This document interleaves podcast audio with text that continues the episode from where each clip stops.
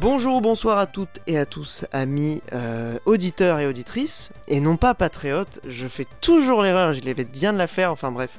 Euh, on se retrouve pour le mois de- d'octobre, du coup, même si on est début novembre, désolé pour le, le petit retard. Euh, donc ce mois de- d'octobre a été riche en jeux vidéo, on a un sacré programme avec euh, plein de jeux et plein de chroniques, donc euh, on va commencer ça sans plus attendre.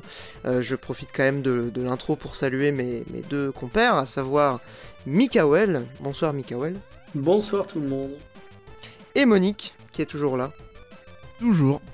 Toujours, hein, on, ne se refait pas, euh, la team historique euh, revient euh, pour vous jouer un mauvais tour, et on va attaquer donc les chroniques jeux vidéo avec un programme, comme je disais, chargé, mais on va commencer en douceur. Je propose qu'on attaque directement la partie jeux vidéo, à moins que vous ayez une, anecdote d'intro formidable pour, débrayer un peu le podcast. Est-ce que vous en avez? J'ai Euh, changé non. le canapé, je ne joue plus Ah oui, ma... je ne joue plus par terre quand, quand je joue à la PS5. Ah, parce que tu jouais par terre Ben, j'avais un canapé qui était un canapé convertible acheté 200 balles il y a 7-8 ans et donc il s'affaissait tellement que j'étais plus à l'aise par terre. Mais c'est bon, j'ai désormais un nouveau canapé et je peux profiter de, de ma console et de mon salon.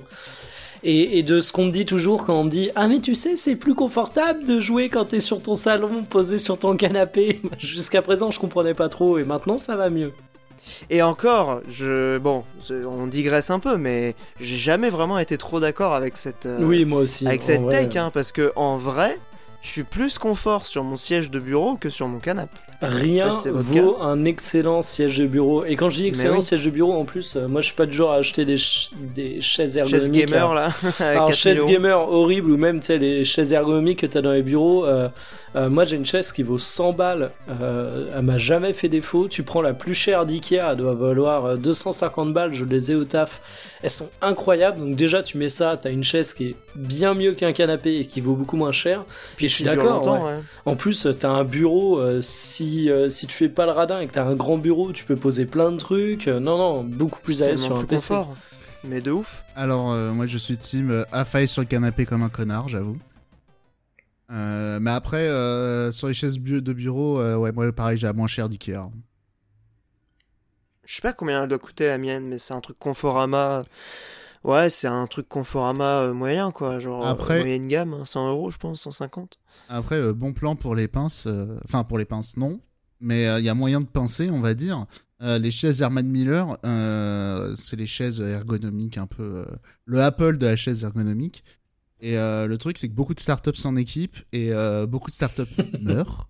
Du coup, euh, Elles revendent leurs trucs, ouais. Mais surveillez, attends, ça, ça vaut combien surveillez neuf le bon coin. Euh, plus de 1000 balles.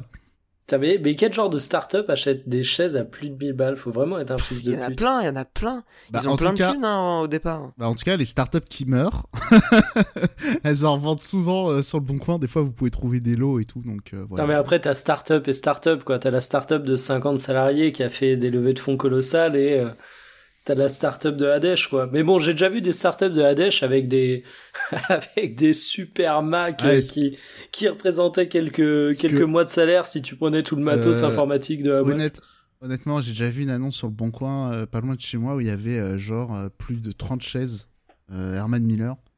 Ah ouais, Euh, donc un gros truc quoi. Donc, euh, après, peut-être quand t'achètes en lot, c'est moins rush, mais euh, là, il les revendait 300 balles, donc cla- clairement, ça sent la liquidation judiciaire. Et voilà. Après, je l'ai pas acheté parce que euh, les mecs livraient pas et tout. Et Très relou d'aller chercher ça sans bagnole en plus, ouais. Une chaise euh, de bureau à vélo, c'est compliqué, quoi. Bah oui, de ouf, ouais. Ah, sinon, toujours dans les bons plans, euh, pour, pour continuer, nous, à notre boîte, on a vu un contact. Alors, pour le coup, je pourrais pas le recommander parce que c'était vraiment du local. Mais c'est une boîte qui fait des bureaux qui valent ultra rush en mode, euh, t'achètes ce bureau et tu dis, mais il est en or massif ou ça se passe comment? Euh, tu sais, des bureaux ergonomiques qui se règlent dans tous les sens et tout pour les boîtes. Un truc Euh, qui, qui, se, qui monte et qui descend là, pour que tu puisses te mettre debout? Alors nous c'est alors ils vendaient ça mais nous ce qu'on a pris c'est plutôt des îlots de de quatre euh, bureaux qui sont ensemble que tu peux régler en hauteur mais du coup ça fonctionne en groupe et euh, on les a eu à que dalle parce que c'était des modèles euh, soi-disant abîmés euh, mais genre on les a eu à quatre fois moins cher que le prix parce qu'on avait un D'accord. contact. Et, et on- et pour l'anecdote, il y a des bureaux, on n'a toujours pas compris où était l'époque. Ah ouais, On n'a d'accord. aucune idée de, de ce qui est abîmé. Ça se trouve, tu sais, c'est, j'en sais rien, un râle de couleur qui était pas exactement le bon ou une connerie comme ça. Il y a des trucs qui sont même pas abîmés, quoi. Mais après, sur les produits justement un peu premium, euh, c'est compliqué, tu vois. Il suffit qu'il y ait un petit truc, tu peux même pas t'en, tu peux ne pas t'en rendre compte, mais vu la clientèle qui est ciblée par, euh, par les trucs premium, euh, Ouais, je pense qu'ils préfèrent pas prendre le risque. Ça peut s'aborder une réputation, quoi. Et pour les Mais bureaux, tout ça pour euh, dire euh, team bureau plutôt que team canapé, euh, moi aussi. Ah bah oui, non, mais on est deux hein, dans la dans la team. hein. ah bah, vous serez que deux. hein. Mais, Et euh, parce que tu joues allongé, Monique, ou pas, quand tu disais affalé? Parce que pour moi, c'est le seul truc, à la limite, sur un canapé, tu peux à moitié t'allonger, mais si tu restes assis, euh, je préfère euh, large bureau. Comment dire? Dos à 40 degrés incliné à l'arrière et les pieds sur le canapé. Ouais, mais ça c'est pas bon pour le dos en plus. Ça te fait mal au dos au bout d'un moment. Écoutez, j'avais une scoliose, mais j'ai pas, jamais eu de problème de dos depuis, donc. euh, Ok, bah moi j'avoue que ça me, j'en j'en suis au point où je préfère jouer debout que rester trop longtemps sur le canapé, quoi. Je j'alterne entre debout quand je joue à la console, bien sûr. hein. Mais attends, tu Donc, je joues préfère debout être. J'alterne entre les deux, ouais, bah non, mais quand il je est reste trop longtemps assis. euh, Bah ouais, mais après j'ai des problèmes de dos, hein, donc ça, enfin j'ai des douleurs euh, qui, qui apparaissent, quoi. Ah, mais t'as pas moyen de prendre une chaise que tu mets devant ta télé, une chaise normale? Et, les- et non, c'est le problème des appartements euh, sur Paris, c'est que t'as pas la place. Ouais, c'est vrai. Ouais. Donc euh, ouais, après c'est pas trop gênant, hein, c'est je, je, je me plains pas, mais mais clairement euh, je suis plus confort sur mon PC que sur euh, que sur le canapé. Ouais. Après c'est aussi qu'on a un canapé, l'appart était meublé, c'est pas un truc genre c'est pas un canapé de ouf, tu vois. Il est pas mal, mais il est pas non plus c'est pas le super canapé où tu te mets dedans et t'es en mode ah ouais je pourrais dormir là, tu vois. C'est pas le fauteuil massant de grand-père que, que t'as récupéré, le machin il a 20 ans, mais il est toujours incroyable, quoi. Ah ben mes parents ils ont ça et franchement euh, oui tu vois la différence. hein. En vrai, là, Les- ouais, les le, relax, le seul euh. truc qui me rendrait plus console en termes de confort, parce qu'aujourd'hui je joue quand même beaucoup sur console, serait effectivement les, les bons gros fauteuils qui valent une blinde, où effectivement quand t'es tout seul dans ton fauteuil, je trouve que t'as l'impression, t'as, enfin t'as vraiment le côté euh, chaise de bureau euh, que tu peux avoir sur un PC, mais en même temps canapé quoi. Et les fauteuils Tu veux dire les fauteuils genre de salon là, les fauteuils euh, genre détente? Ouais, c'est ça. Bah après, tu sais, t'en as plein. Hein. Euh, T'as des trucs qui sont euh, genre salon de massage, t'as des trucs qui sont. euh, T'as l'impression d'être dans un bar à cigares et à whisky euh, durant la prohibition planqué. Mais t'as des trucs qui sont vraiment pas mal. Moi, j'ai un pote qui avait ça. Je me souviens, il en avait deux devant sa télé. Et à chaque fois que j'allais chez lui et qu'on se faisait des parties, t'étais chacun dans ton petit fauteuil. C'était incroyable. Ah ouais, bah c'est clair qu'en termes de confort, les fauteuils individuels, c'est c'est toujours mieux qu'un canapé, hein, puisque t'as toujours le truc qui est conçu euh, pour, pour une personne, quoi. Ouais, c'est un truc tout con, mais euh. tu vois, quand tu joues sur un PC, et ça je trouve que ça joue aussi par rapport au canapé, on fait une chronique ameublement gamer ultra improvisée. c'est Exactement. que tu peux poser tes coudes euh, sur ton bureau, tu vois, tes, tes avant-bras reposent sur un truc. Et c'est tout Bah con, oui, oui, mais sur un c'est- canapé, des c'est fois, ça manque, ouais. quoi. Et un Ouais. fauteuil, à la limite, tu peux l'avoir dans certains cas. Mais Ouais. attendez, dans le même genre, option confort et pourquoi aussi euh, j'aime bien le canapé, c'est notamment moi je suis dans des positions improbables. Et euh, merci la Switch, parce que du coup avec les Joy-Con t'as les mains détachées, incroyable. Ah, je déteste jouer euh, avec les Joy-Con détachés. Mais c'est un truc, je, je- je- ça me stresse. C'est, je, je ne peux Ah. pas. Ça Bah, dépend. je suis un peu dans le même cas. Alors non, Moi j'aime bien, je- tu vois comme ça t'étires tes Je dirais bras, pas que ça me stresse, mais. tu tiens ta tête, euh, tu te grattes la tête, tu vapes avec la, la main qui tient l'un des Joy-Con et tout. Mais sinon, tu poses juste ta manette, enfin, je sais pas. Ouais, mais là tu vois, never stop euh, gaming, tu vois. Ah, mais, si peux être- vapote, par exemple, j'imagine, tu dois vapoter toutes les 30 secondes, non? De ouf. Ouais, Bah donc ouais, voilà, pareil. si tu poses ta, ta manette à chaque Notamment, on fois. parlera d'un des jeux euh, de cette émission où euh, j'ai pu jouer full tactile. Bah Alors ouais. Là, ça a vapé comme, euh, comme Jaja. hein. Bah normal aussi, mais tu vois, euh, sur une manette, tu peux aussi la tenir à une main. Euh, tu fais tes bails avec le stick droit euh, sur la carte, enfin je sais pas, tu vois. Toujours des solutions euh, où tu fais pendant la cinématique. euh. Moi j'ai- toujours développé, alors depuis Mais c'est juste je- que ça marche mieux avec des- les Joy-Con détachés. Ouais, Ouais. mais il y a pas. Enfin, moi je trouve que c'est moins moins confortable quand même de jouer avec les Joy-Con détachés. Je sais pas, le, le la sensation de manette, elle reste euh, elle reste préférable. Je fais Mais les deux. très subjectif. En, en fait, même sur un même jeu, tu vois, je change. hein. Je, je, je reste agile. Tu restes agile, ouais. Après, il y a les jeux qui sont au motion gaming comme euh, Skyward Sword, où là, t'es, voilà, fatalement, t'es avec des Joy-Con euh, détachés, quoi. Mais euh, d'ailleurs, fun fact, quand tu joues avec les Joy-Con détachés, est-ce que tu mets les dragons ou pas? Les TDR, personne fait ça. hein. Bah sur Skyward Sword, c'est important parce que t'as les comment dire les gâchettes, tu vois, et elles sont quand même beaucoup plus faciles à, à utiliser avec le avec le petit le petit accessoire. Oui, mais bon. Bon, c'est un détail, hein, mais bon. Voilà, bref, on a on a digressé Ah, mais en très plus, loin on de. s'en sert jamais des boutons SL, SR, là. Euh, bah non, mais c'est plus facile d'utiliser les gâchettes euh, quand t'as les quand t'as les boutons quoi. Quand tu joues avec un seul Joy-Con, euh, oui, mais sinon... Ouais. Après, il Je- y a aussi le côté psychologique de, euh, tu sais, balancer les Wiimotes dans la télé. On m'a toujours dit, ça va casser la télé, Ah, machin. C'est jamais arrivé, hein. Ah, Ça, moi, un- comme Monique, hein, jamais. Je, je- je- Ah oui, non, mais ça, c'est un conte de fées, hein, cette histoire de... euh, T'as une manette dans les mains euh, et elle s'envole. C'est le Ah, community manager de jeuxvideo.com qui fait deux tweets euh, comme ça pour rigoler, et puis c'est tout, quoi.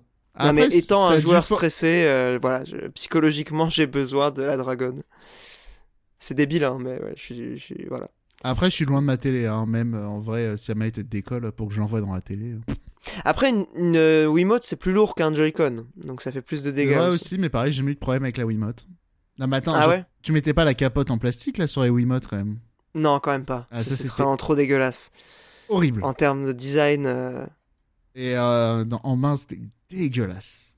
ah, c'était tellement désagréable. Genre, t'as l'impression de toucher un, un emballage. Ouais, c'était Moi, je détestais ça. c'était visqueux, dégueulasse. Enfin, Ah ouais, Et vraiment c'était dégueulasse. épais en plus. de Enfin, tu vois, ça, ça épais. t'augmentait la taille du machin de manière C'était- euh, significative. C'était hyper chiant à mettre. et tout. C'était Oh lourd en plus. Ah, Enfin, ça rajoutait du poids, quoi. De la merde. De la grosse Vraiment merde. de la merde. Ah, Nintendo, le petit artisan là-dessus, euh, ils ont un peu, euh, ils ont un peu fait de la merde, effectivement. Mais bon, ça nous a quand même éloigné euh, pas mal de nos sujets de l'épisode, qui était du coup, bah, j'annonce quand même le programme après euh, après 20 minutes de podcast. On va parler aujourd'hui, donc très rapidement, de Samurai Warriors 5. Restez quand même avec nous, c'est pas le principal sujet. On va surtout parler de Metroid Dread, puisque c'est quand même un des gros morceaux du, du mois d'octobre sur Nintendo Switch. On va parler évidemment de Voice of Cards, le dernier jeu de Taro Yoko, que je n'ai pas fini, mais euh, Mikael, euh, enfin Monique pardon, a pas mal avancé, donc il pourra nous faire un peu son, son premier avis. C'est fini. Et. Back 4 Blood. Back 4 Blood euh, qui est voilà le, le, le jeu du mois euh, pour beaucoup de gens. Euh, Mikael y a joué, Monique y a joué. Et enfin, euh, Mikael, tu seras un petit peu notre, notre éclaireur sur Age of Empires 4 qui est sorti. Euh, on ne l'attendait plus, ça fait des années qu'il était euh, Dans le Game Pass dans le Game Pass en plus. Franchement, moi, c'est, c'est, ça me donne très très envie. Donc euh, clairement, j'ai hâte d'entendre ce que tu vas nous dire dessus. Euh, et c'est déjà pas mal. Voilà, ce sera notre programme pour ce, ce mois-ci. Est-ce que vous voulez continuer à parler de l'ameublement gaming ou est-ce qu'on attaque les jeux vidéo? Oh non, il va falloir faire vite là, c'est vrai qu'on a un programme chargé. Fallait Alors, quand- je vais commencer euh, quand même- rapidement. Attends, fallait quand même faire la news. Euh, Ikea Ah. Gaming, c'est une réalité. Voilà. Ça existe Attends, vraiment? Quoi?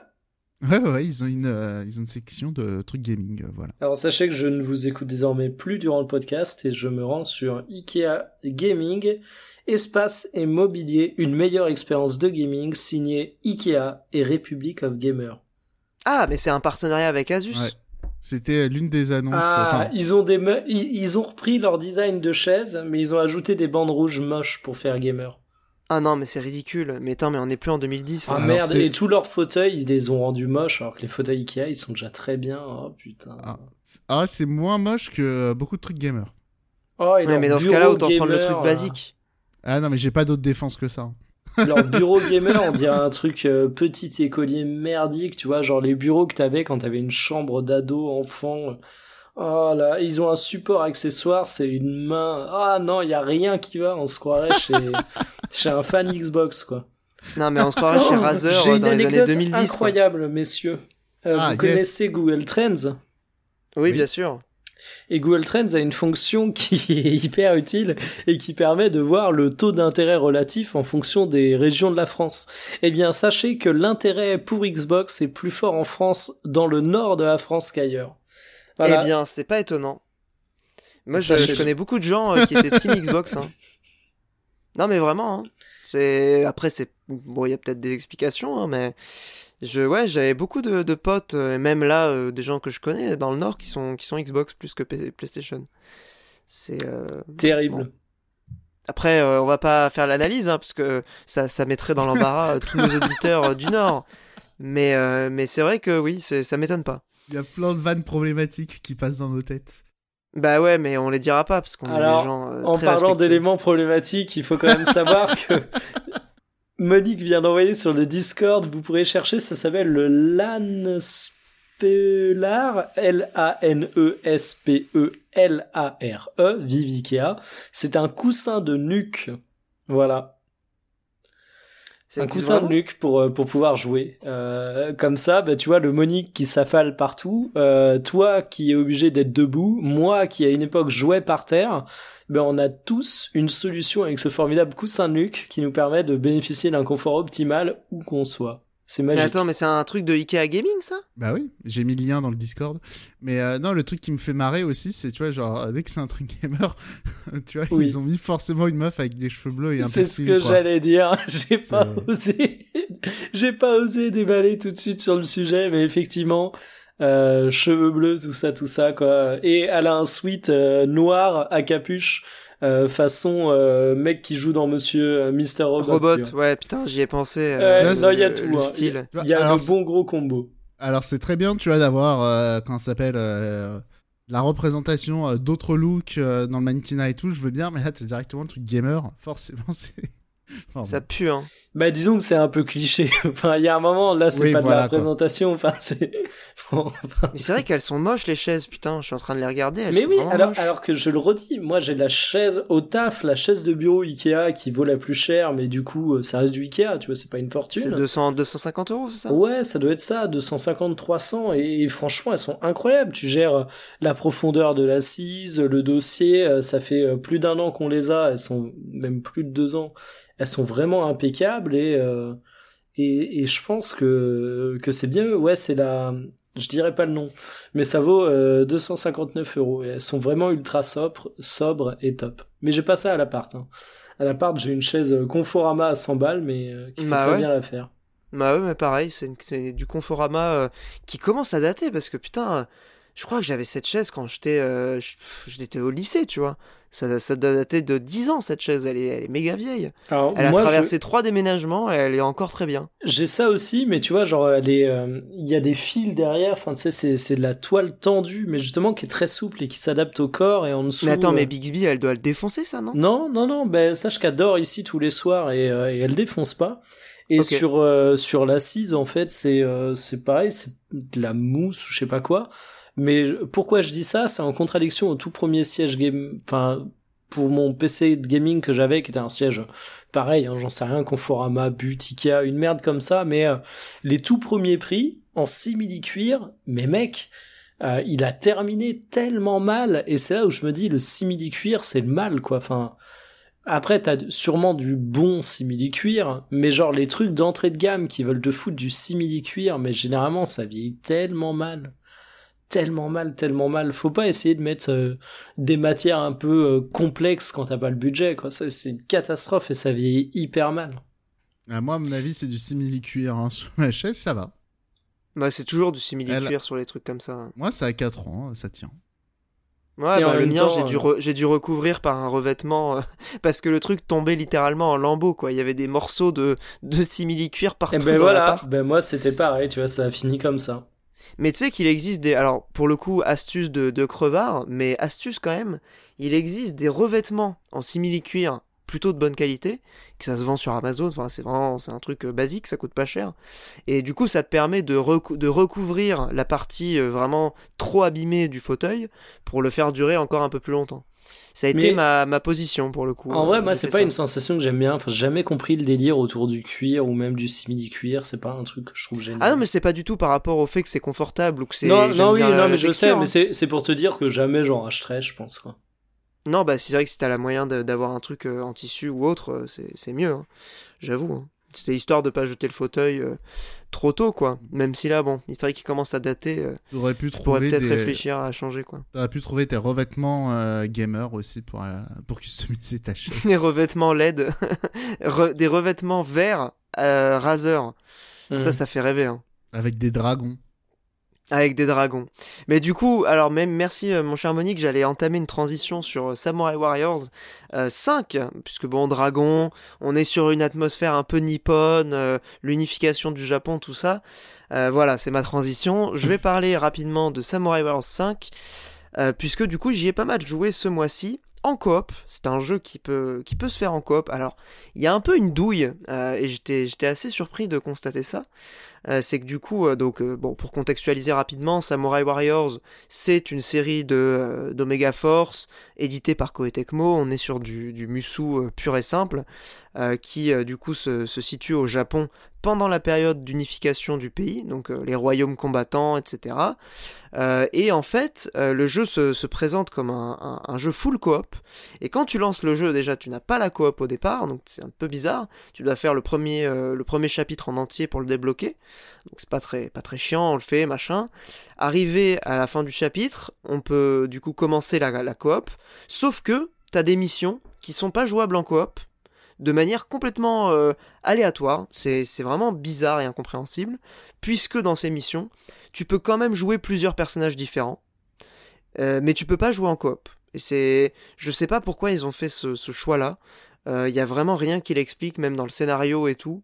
C'est euh, vraiment très bizarre. Je, me demande si c'est pas un problème de d'implémentation de, la feature qui a été fait un peu au dernier moment.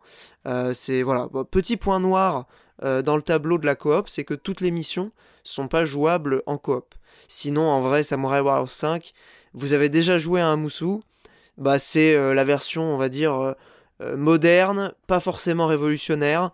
Je pense que c'est pas au level de Hero Warriors que vous aviez chroniqué dans cette émission, qui avait justement quelques bonnes idées visiblement pour lui. Là, on est sur la formule classique de chez classique. Par contre, bah, du coup, il y a la coop, donc c'est cool pour pouvoir y jouer avec quelqu'un en local, mais il y a aussi du mode en, ligne, si vous voulez faire de la coop à distance. Euh, et surtout, genre, vraiment le côté, euh, le côté stylé avec celui-là, c'est qu'il y a un, nouveau style graphique euh, qui est tout en cel shading, qui rend vraiment honneur, je trouve, bah, au fait que le jeu est techniquement pas ouf, mais du coup, ça compense, ça compense ce côté-là, le fait qu'il y ait vraiment une direction artistique qui enfin assume un truc, parce que sinon, enfin, voyez les, les d'il y a quelques années, c'est fade, ça donne pas très envie. Là au moins il y a un truc euh, visuellement qui est, qui accrocheur euh, et qui se, qui se tient bien d'ailleurs, euh, que ce soit en termes de mise en scène, en termes de, de, combat et tout. Enfin le cel shading est vraiment très agréable à, regarder, que ce soit du coup dans le gameplay ou dans les, les cinématiques. bon sinon en vrai Samurai, Samurai Warriors 5, je pense que c'est un 6 sur 10, peut-être un 7 parce que bon, il y a quand même voilà la diversité des personnages, on a tous les intérêts euh, que le Musu représente, à savoir euh, bah, des, affrontements euh, hyper épiques, pas forcément très. qui se renouvellent pas énormément, qui sont assez répétitifs, mais qui sont quand même très jouissifs. et c'est vrai que là, pour le coup, ils ont mis le paquet en termes de casting. Je sais plus combien il y a de personnages, mais ils ont tous quasiment une petite feature de gameplay qui rend le fait de progresser dans le jeu quand même beaucoup plus agréable. Ça a l'air d'être méga long. Enfin, je sais pas, je sais pas combien de temps le jeu dure, mais euh, je crois qu'on est déjà à 15 heures de jeu et on est au chapitre 3 ou 4. Donc euh, ouais, euh, ça a l'air d'être super long, je sais pas si on va le terminer. Mais comme bah voilà, comme vous le savez, j'aime bien jouer en coop avec ma compagne et du coup bah c'était un peu voilà, on s'est rabattu sur ce qu'il y avait de sorti récemment en coop. C'est tombé sur Samurai Warriors. Ça aurait pu être pire, honnêtement, c'est plutôt un plutôt un bon jeu. Euh, mais du coup, voilà, je n'irai pas jusqu'à le recommander chaudement euh, comme It Takes Two. Euh, si, vous, voilà, si vous cherchez un jeu coop, It Takes Two, ça reste la référence cette année. Mais si vous avez fait It Takes Two et que vous cherchez un, un jeu coop local, ça, peut, ça peut faire le taf. Samurai Warriors, un bon petit jeu pour passer le temps en coop. Voilà, je pense que c'est fini pour le tunnel, hein, je vais pas y passer des heures. je vais pas rentrer dans le détail du scénario parce que c'est quand même très compliqué étant donné que c'est euh, ça, se base vraiment sur la partie historique euh, du Japon qui est en guerre avec des dizaines de seigneurs, euh, des, trahisons, des mariages arrangés, enfin voilà. Vous pouvez imaginer tout ce qu'il y a dans une période médiévale avec des, seigneurs qui se font la guerre, bah, c'est dedans et c'est pas très facile à résumer quoi. Mais, mais ça reste un jeu vidéo plutôt sympa, voilà. Petit point, je... Vas-y mon cher, mon cher Monique Domo Domo, euh, je suis japonais. C'est, euh, je crois qu'on dit plutôt Musso. Le Ah, O- Musso. le- Ok. Et OU, je crois qu'ils prononcent ça O. Ça marche. Ok, j'avoue que je l'ai lu de manière un peu littérale. C'est pas une déformation euh, de traduction ou de, de transcription plutôt de la langue. Euh, c'est bizarre parce que pourquoi ils l'écrivent avec un U du coup? Genre ils auraient pu très bien l'écrire avec un O et un accent circonflexe, tu vois? Domo Domo, euh, calme-toi, je suis pas japonais. Euh, petite précision quand même avant de, de passer à, à autre chose. J'y joue sur PC.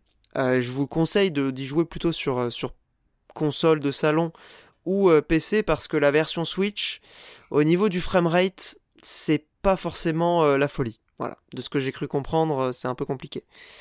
Donc euh, si vous avez la possibilité d'y jouer. euh, Et sur même à l'échum euh, aussi. Ouais, j'ai pas vu euh, à quoi ça ressemblait, mais Sur du coup, PC, avis, elle c'est- Sur PC, ça fait très lissé, mais Ouais. sur Switch, c'est très aliasé. Donc, Ouais, le jeu est pas mal aliasé quand même sur PC, hein, je trouve. ok, ok. Bah, après, euh, j'imagine pas ce que c'est sur Switch du coup. J'avais juste testé la démo. euh, je trouvais que c'était moins propre que Hyrule Warrior quand même sur Switch. Ah bah ça se sent que c'est un, un mousseau qui a moins de qui a moins de budget, qui a moins d'ambition. euh, mais Après, voilà, j'ai juste joué à la démo, j'ai pas joué hyper longtemps. euh, Peut-être ça varie vachement selon les, les maps. Ce qui était le cas d'Hyrule Warrior, hein, vraiment, ça change d'une map à l'autre. hein. Ok.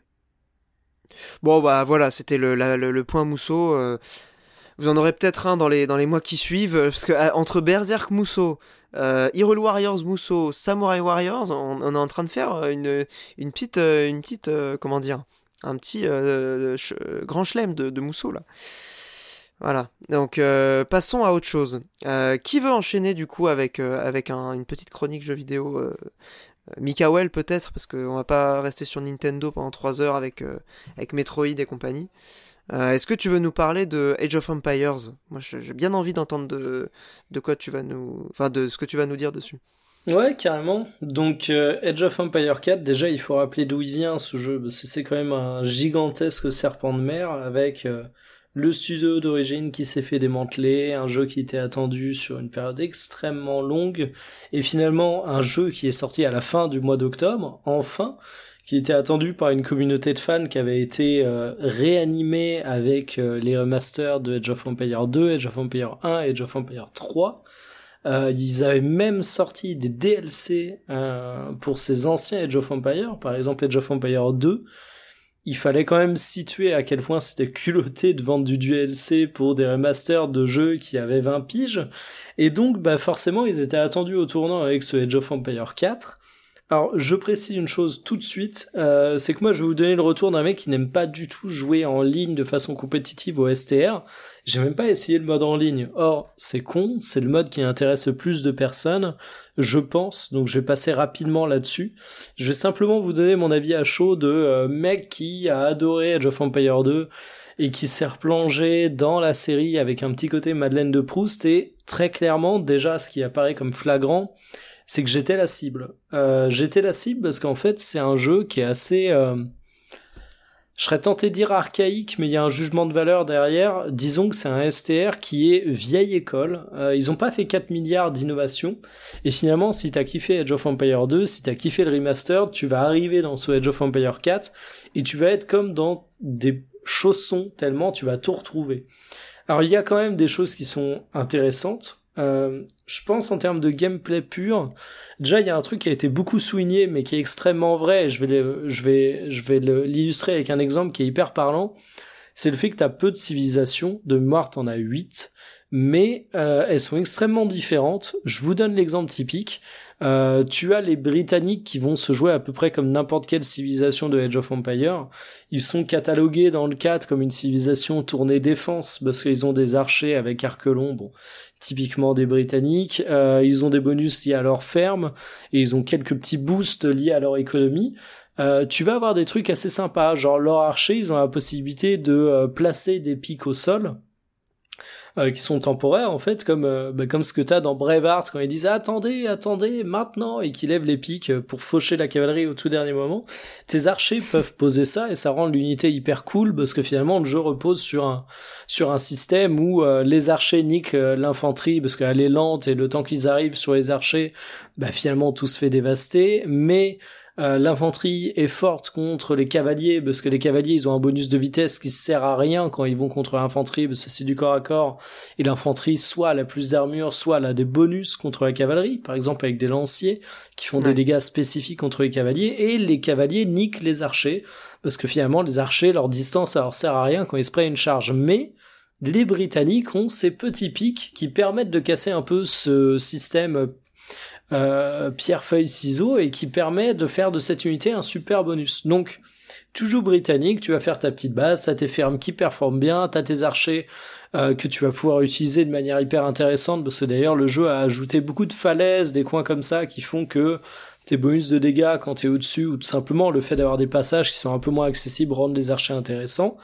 Mais à côté de ça, t'as une civilisation qui va être hyper différente euh, qui est une civilisation qui va pouvoir bouger l'intégralité de ses bâtiments.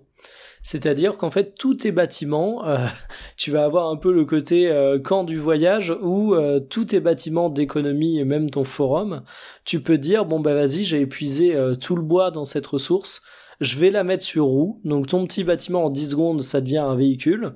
Véhicule que tu vas déplacer n'importe où et que tu vas pouvoir reposer quasiment immédiatement. Et l'intérêt, c'est que les Britanniques sont hyper puissants pour camper sur leur position, mais cette civilisation, à contrario, va être basée sur l'agression et tu peux te retrouver avec des parties en solo, mais évidemment au multijoueur, c'est là où il y a l'intérêt, où ces mécaniques prennent tout leur sens, euh, des mecs qui vont déplacer leur base mètre par mètre, ou alors qui, par surprise, vont utiliser le brouillard de guerre pour se poser à deux mètres de toi sans que t'aies rien vu. Donc déjà, il y a un truc qui est assez cool sur les mécaniques de gameplay où avec ces civilisations très différentes, ils ont réussi à faire un jeu classique, mais qui a de quoi remotiver les grands fans de Age of Empire en ajoutant de la nouveauté.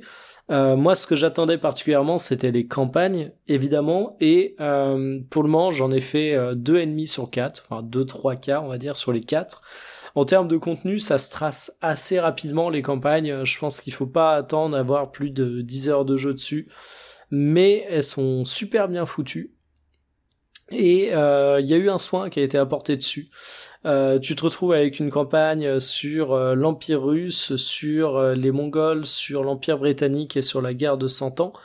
Et ça marche, ça marche plutôt bien parce qu'en fait sur la partie scénarisation, euh, ils ont fait un truc que je trouve hyper stylé, c'est que par exemple quand ils vont te parler d'un assaut de Londres, ils vont filmer en images réelles euh, en 2021, enfin ça a été filmé ah. avant j'imagine. Trop bien. Euh, les, les monuments, tu vois, genre ou même des châteaux de la Loire, des trucs comme ça euh, qu'on peut avoir en France et avec un système de, de, de perso ajouté en filigrane avec des petits traits jaunes, euh, ils vont ajouter le côté médiéval sur des images réelles et ça fonctionne plutôt bien. À côté de ça, il y a euh, deux trois images d'acteurs qui ont filé une armure, mais c'est c'est un peu bidon. Mais euh, scénaristiquement, ça te met bien dans l'ambiance. T'as toujours le côté l'histoire pour les nuls, euh, où j'imagine que tu as énormément d'imprécisions, bien évidemment. Euh, je dis pas que ça remplace un bouquin d'histoire parce que c'est plié en 20 secondes et encore une fois, à mon avis, euh, faut pas se pencher sur l'exactitude de tout, mais c'est toujours assez sympa de d'avoir des petites références à tes cours d'histoire ou à des choses que t'as lues ici et là. Et euh, les structures d'émissions sont bien foutues. Euh, moi, faut savoir que quand j'étais gamin, J'aimais beaucoup l'aspect construction des STR. J'en avais déjà parlé quand je parlais de The Billions. Euh, mais euh, le micromanagement des unités, c'était un truc qui me faisait chier. C'est pour ça que des jeux comme Warhammer ou autres, je suis pas un grand grand fan. Et t'avais en fait des missions qui étaient tournées euh, full micromanagement des unités dans les vieux Age of Empire, et des missions qui étaient au contraire un peu plus comme si tu faisais une partie d'escarmouche ou un jeu en ligne.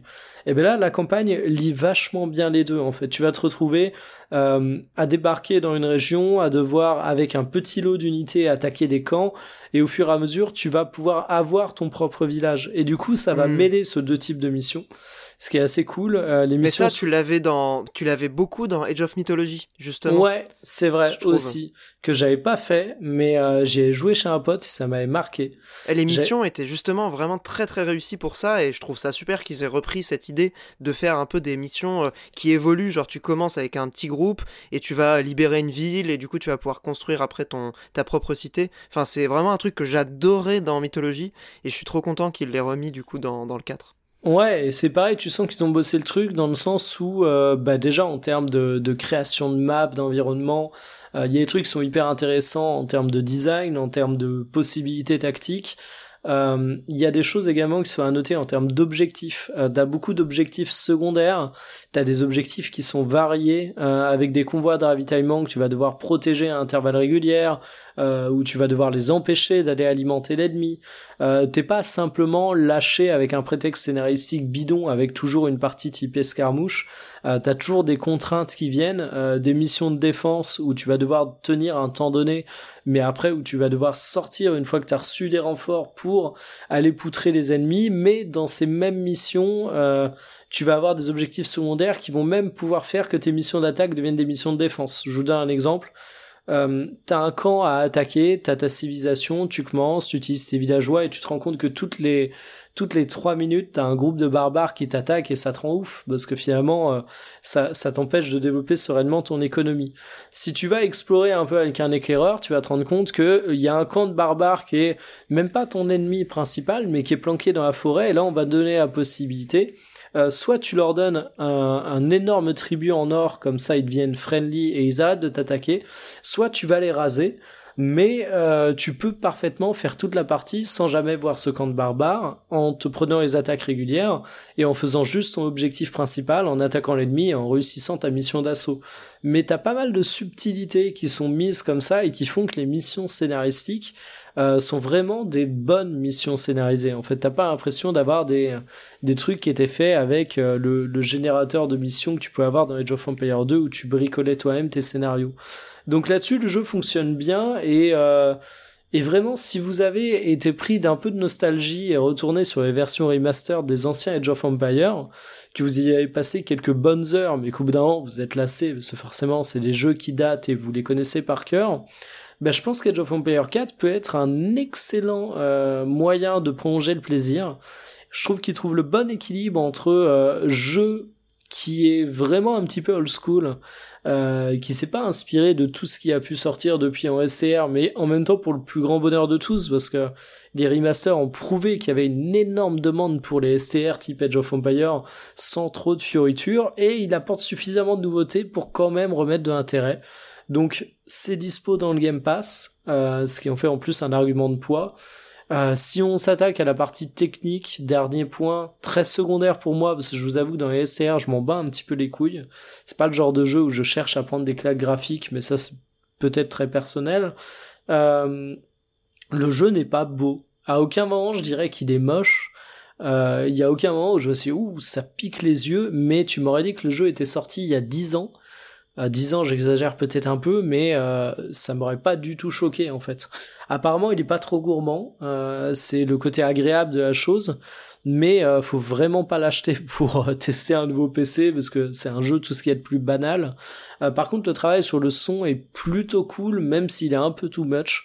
En fait, tu sens que les mecs étaient tellement fiers de l'enregistrement de charges de cavalerie, de bruit d'armure, qui t'ont mis par défaut un mixage du son qui qui fait que dès que tu bouges deux troupes, t'as l'impression que le micro il est placé euh, sur la côte de maille du mec qui est entouré de 50 lanciers, mais force est de constater que c'est plutôt réussi là-dessus.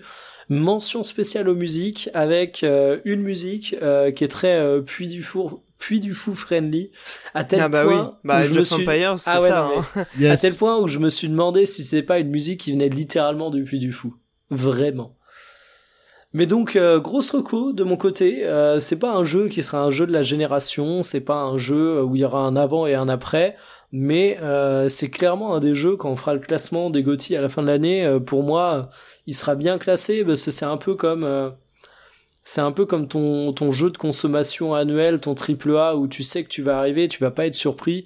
Là, c'est un peu différent parce que c'est quand même les STR old school, un genre qui est pas ultra représenté, on n'est pas dans la surconsommation, on n'en a pas euh, bu jusqu'à jusqu'à plus pouvoir euh, plus pouvoir jouer à ce type de jeu, mais ça reste quand même un jeu relativement classique mais qui fait un taf euh, incroyable. Donc très gros kiff de mon côté.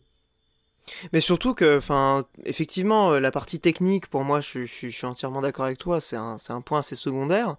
Mais euh, l'avantage, justement, des, des remasters, c'était juste, enfin, c'était de pouvoir jouer sur n'importe quelle config, tu vois.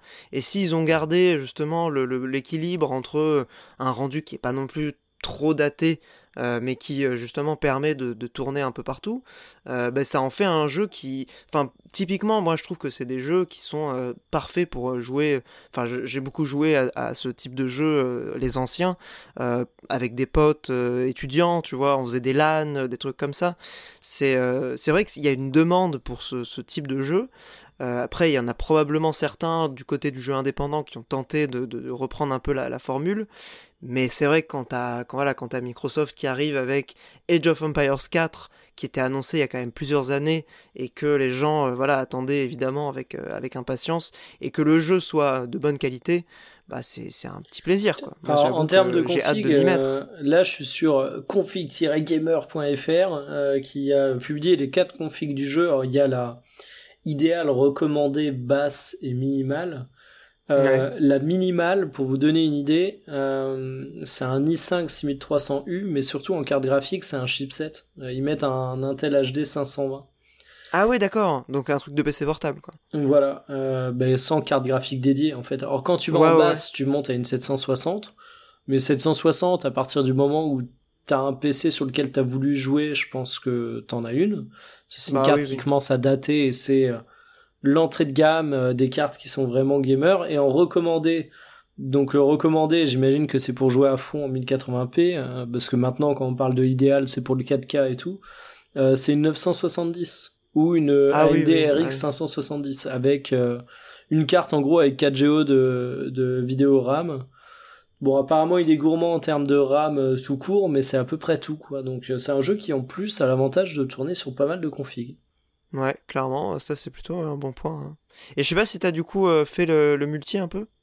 Non, non, c'est ce que je disais au début. Euh, moi, c'est vraiment. Je fais que de la campagne pour l'instant? Je fais que de la campagne. Alors, à noter que euh, je ferai sûrement du multi, mais de la coop contre IA. Parce qu'en vrai, ouais, je suis pas cool, bon ouais. dans, les, dans les STR, faut le dire. Moi, j'avoue que je suis un peu nul aussi. Hein. Mais bon, ça, ça m'empêche pas d'apprécier. Hein. Et surtout, Age of Empires, c'est un jeu, euh, comment s'appelle? Tu disais qui est très basé sur la construction. Effectivement, se faire défoncer à Age of Empires, c'est très frustrant. Ouais, de ouf. Bah surtout que tu peux pas développer ta base euh, comme tu veux, quoi. Ouais, Moi, ouais, j'avoue que c'est un plaisir de juste développer sa base, quoi. Ouais, c'est ça, c'est très différent euh, de, de, des StarCraft et des Warcraft qui étaient beaucoup plus pensés pour, euh, L'agressivité. pour la bagarre. Hein. Bah oui, oui, clairement. Mais pour moi, c'est pour ça que ce jeu-là, il a aussi un intérêt, il a une place en 2021 sur, sur ce segment qui est quand même. C'est pas. Voilà, c'est un segment de jeux vidéo qui est qui est plutôt euh, de niche, hein, le STR. Et je trouve que c'est, c'est, ça prouve, comme tu disais, Mikael, avec les remasters et compagnie, qu'il y a quand même un intérêt. Enfin, après, il y a peut-être beaucoup de nostalgie euh, à travers euh, ma parole, tu vois, mais, ouais, mais je, coup, je, pense qu'il y a une position intéressante de, de, ce type de jeu, quoi. Mais du coup, ça crée un intérêt. Est-ce que je pense qu'effectivement, beaucoup de gens sont nostalgiques et je tu disais de niche, je suis pas d'accord. Age of Empires, c'est vraiment un succès euh, débile. Non, hein. je parle du STR. Aujourd'hui, le STR, ouais, c'est un genre qui est devenu de niche, quoi. Je suis d'accord, le STR, tout le monde s'en fout. Néanmoins, là, on parle de quand même une l'une des plus grosses licences euh, du jeu vidéo. Je veux dire, Age of Empires, c'est il euh, y a des gens qui sont pas fans de de STR et euh, pourtant qui vont avoir un affect hyper fort pour Age of Empires. C'est vraiment au-delà des au-delà du, du de est-ce que t'es des fans du jeu ou euh, voilà quoi. Bien sûr, ouais, mais t'as même des gens qui jouent pas aux jeux vidéo qui ont, qui vont sans doute euh, lancer le jeu parce que effectivement, il y a, je pense, il y a, il y a aussi pour beaucoup de monde, ça a été, par moi, ça a été un de mes premiers jeux sur PC euh, à moi, tu vois. Genre ah, mais comme, vraiment, c'est. Comme beaucoup de gens, hein. c'est pour ça qu'après je suis surpris. Il est pas sur iPad ou et tout, non? Pour l'instant, je crois pas. Non, hein. non. Non, ouais, parce que typiquement, c'est le genre de truc où, comment dire, faut quand même un PC quoi. Bah, c'est vrai que pour pouvoir mobiliser tes euh... unités, enfin, euh, c'est plus simple. Mais moi, il y a un truc qui me surprend, c'est que, alors, c'est peut-être une, une impression fausse de ma part. Je, je, le dis très clairement, je me base sur rien. Euh, à part mon feeling, j'ai pas l'impression qu'il y ait eu une communication de ma boule là-dessus. J'ai eu deux trois tweets sponsor, mais euh, pour une licence aussi connue, euh, avec des remasters qui ont bien marché commercialement, je m'attendais à ce que Microsoft euh, tabasse vraiment dessus et j'ai pas l'impression que ça ait fait tant de bruit que ça. Ouais, c'est, j'avoue que je sais pas trop. Euh, Après, c'est peut-être moi, hein, encore une fois. Mais, mais sur la partie euh, développement du titre sur d'autres plateformes, vu la gueule du jeu, je serais pas étonné de, d'entendre, euh, enfin, de, d'apprendre la sortie d'une, d'une version mobile dans pas longtemps, quoi. C'est, ça a l'air Enfin, même, la DA est, a, a l'air très calée sur. euh, Enfin, ça, ça, c'est compatible avec des mobiles, quoi. Ça, ou même euh, une version euh, console.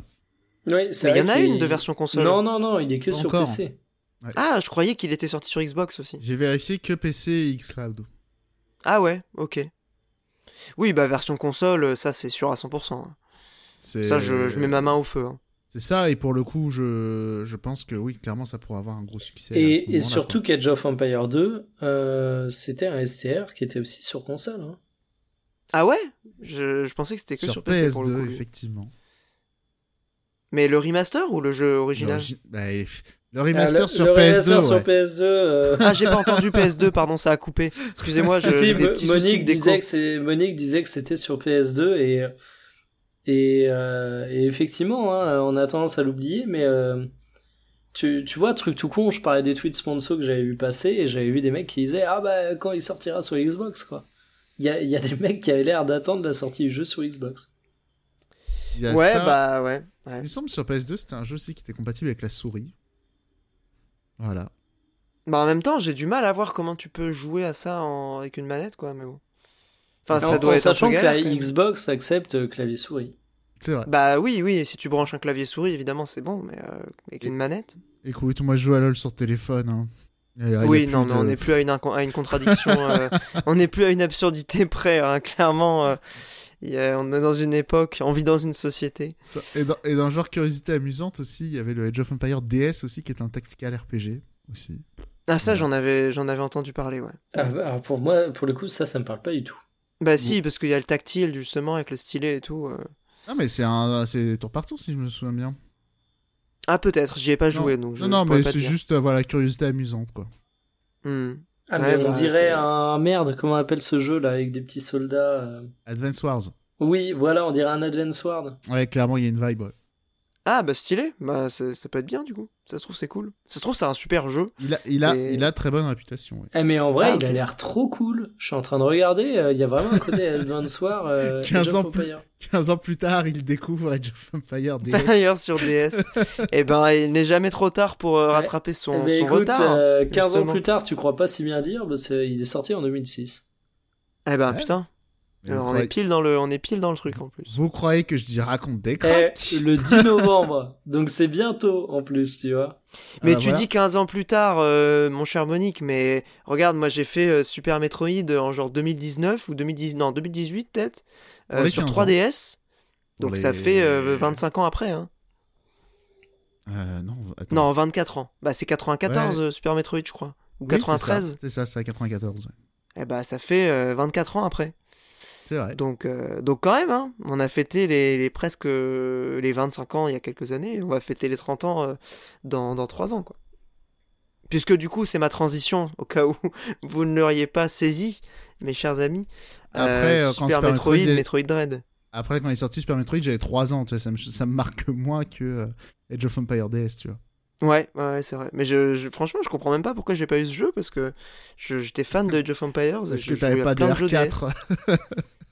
Mais non, mais c'est chaud, euh, j'avais pas de R4 à ce- moment-là, je crois. ouais, je pense que c'est ça. Bah, la, Bah ouais, tout simplement. la réalité sur la DS, hein. Bah ouais, hein. De toute façon. en vrai, il y a euh, tellement de jeux. bah non, mais même, enfin, la R4, quoi. Donc, euh, On encourage quand même un peu trop le piratage dans ce podcast, hein, je trouve. bah, C'est pas très, c'est pas Le très piratage, c'est du vol. Rappelons-le. Rappelons-le. C'est comme si tu volais Musique une télé qui chez fait les gens. peur. J'arrive pas du Oui. tout à la faire, mais vous avez l'idée, quoi. J'ai, j'ai, j'ai- bah là, j'ai toutes les images en tête, hein, Mikael. Euh, Il suffit que tu dises ça. euh. Avec l'alarme spot, et tout. Enfin, moi, voler j'ai- une voiture, non. Mais tu sais que dans ma tête, ça ressemble vraiment à un spot de prévention pour la drogue, quoi. Enfin, je suis en train de me remater Breaking Bad en ce moment, mais. C'est exactement la même euh, construction. ouais. D'ailleurs, j'y pense. euh, Non, petit- mais vraiment la lumière et tout. Enfin, c'est pas seulement le côté bandit, hein, mais Ça faisait vraiment. peur. euh, de mémoire, il y avait une ruelle euh, obscure. Enfin, j'avais vraiment l'impression que quelqu'un allait se piquer là-dedans, quoi. d'accord, Ah. ouais. Bah, je suis d'accord. ouais. D'ailleurs, du coup, petit point, euh, les lobbies euh, des droits d'auteur et tout, ils font chier. Euh, Il y a le Sénat, je crois que c'est pas l'Assemblée, mais c'est le Sénat en France, du coup, qui a accepté euh, de rajouter une taxe sur les euh, produits de seconde main. Voilà. Genre euh, les trucs d'occasion? Ouais. Mais c'est, enfin, quoi? D'où ils sortent ça là? C'est quoi ce délire sur euh, le bon coin? Bah, Tu as payé ta taxe à l'État en vendant ta, ta, ta console sur le bon coin? Alors, c'est sur les produits reconditionnés, pour être exact. Ah, Donc, ouais. Je sais pas mais si c'est ça... des yinches. Non, mais c'est pire que des yinches, mais tu sais, c'est le fameux argument du... euh, Oh, vous vous rendez compte, toute la musique qui est revendue, et nous, on retouche rien dessus? Bah, vous avez déjà touché une fois. Non, mais c'est des comédiens. Mais oui. c'est vraiment... euh, Non, les, les lobbies, Non, mais bon. euh, les lobbies des On va pas faire tout, le podcast délire. libertarien non plus, hein, mais bon, des fois il y a des trucs quand même, c'est un peu chaud. hein. Alors, dis libriste plutôt. Parce que c'est plutôt Bah, libristes disons sont libriste. là-dessus. C'est vrai que c'est plus positif euh, dans l'imaginaire collectif. Ouais. Non, et même, c'est plus les libristes qui, qui s'insurgent sur ce genre de trucs. Hmm. Bah, il y a les deux. Hein, en Les vrai. libertariens, ils veulent juste des armes et moins de taxes. hein. La caricature est, est proche de la réalité, donc Bah, je l'accepte. Soit les libertariens, à mon avis, ils sont pas pour cette ta- taxe. hein. Oui, bah probablement. Si vous êtes libertarien, donnez-nous votre retour, demandez l'avis à vos potes libertariens. Est-ce qu'il y a vraiment beaucoup de libertariens euh, chez nous, ou en tout cas parmi nos auditeurs? Euh, je, je ne pense pas. En tout cas, j'aime le penser. euh, j'aime penser qu'ils ne sont pas beaucoup. Voilà. Ouais, les, les crypto bros là, allez dénoncez-vous. Il y en a peut-être quelques-uns ouais, de Les ceux-là. crypto bolos là. Mais donc, euh, pour revenir à nos, à nos, à nos aliens, euh, Metroid Dread, euh, on va parler de, du dernier Metroid parce que quand même, c'est, voilà, c'est, on l'attendait pas, il est quand même venu. Est-ce qu'il est au Bon, on niveau l'attendait de, quand même, voilà, hein.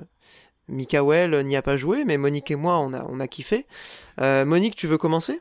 Bah ouais, parce que pour le coup, tu dis on l'attendait pas. Mais bah, On l'attendait pas particulièrement. Il a été annoncé à l'E3 là, cette année. Bah oui, moi il m'a donné faim le 3 et puis ah oui, euh, après quand il a été annoncé, je veux dire, on l'attendait pas. euh, je, je m'y attendais pas quoi. Je ne m'y attendais pas plutôt. Tu vois ce que je veux dire disons que euh, quand même il y a eu Samus Return en 2017-2018, je crois, qui était sorti. Donc bon, on sentait Ouais, mais c'est un remake, donc c'est un peu différent, quoi. Bah oui, mais tu sens bien que c'était le jeu pour se faire les mains, pour se faire, pour se faire la main, quoi. Ouais. Bah oui, clairement, maintenant que t'as le Dread, tu vois très bien que Returns, c'est un, c'est un, prototype, hein, effectivement. C'était un brouillon, on va dire, qui, qui laissait entrevoir plutôt du positif. Et, et c'est ce qui s'est passé avec euh, ce Metroid Dread, quand même. Parce que. euh, Bah, kiff, euh, kiff absolu. Hein. kiff incroyable. Ah franchement, presque 9 sur 10 pour moi, mais, mais on va en discuter du coup. Allez, on va dire le seul truc qui fait qu'il a pas 9 sur 10, c'est on va dire ça manque d'idée de génie quand même. Bah, moi, je trouve que l'idée des émis est, est- est bonne sur le papier. C'est vrai que là, euh, quand je me suis tapé l'émi violet, j'ai un peu pété un câble, parce que ça m'a saoulé. C'était plutôt une bonne idée, je trouve que c'est plutôt bien réalisé. C'est pas du Euh, génie, effectivement. C'est relativement classique au final. C'est voilà, et on s'inquiétait un peu effectivement dans les délire de effectivement des Metroidvania, il y en a partout. Euh, il faut une feature, il faut la bonne idée pour euh, sortir du lot. Et euh, bah, en fait, ce Metroid, effectivement, il n'y a pas la- le truc qui va vraiment le distinguer, c'est juste qu'il est meilleur que la plupart. Ouais, Euh, alors c'est un ensemble de facteurs, je suis d'accord. Bah c'est juste au bout d'un moment, tu sais, c'est un peu le, euh, le côté. euh, le côté, bah, les jeux Nintendo, ils sont mieux que les autres sur plein de trucs, tu vois. Genre, juste bouger un personnage, souvent dans les jeux Nintendo, c'est incroyable. Bah, c'est ça le truc. Et c'est pour juste ça, en fait, moi je pense qu'il faut qu'on sorte de cette logique de game design, ou en tout cas de, dans le jeu vidéo, il y a un peu ce truc de. c'est quoi, sa, quoi sa, sa particularité à lui, tu vois. Ouais, mais Genre, ça. alors, Tu ça- vois, il faut qu'on sorte de ce truc de gimmick. Parce Mais que ça, effectivement, un- c'est un... jeu qui a pas de gimmick, mais ça l'empêche pas d'être très très haut dans les Metroidvania de, bah, de- je suis d'accord que cette vision-là, elle est assez archaïque. C'est un truc qu'on trouve énormément dans la presse, dans les médias, dans les joueurs qui jouent beaucoup aux jeux vidéo. Ouais, effectivement, euh, dès qu'il y a un nouveau jeu, il faut trouver une feature à la con.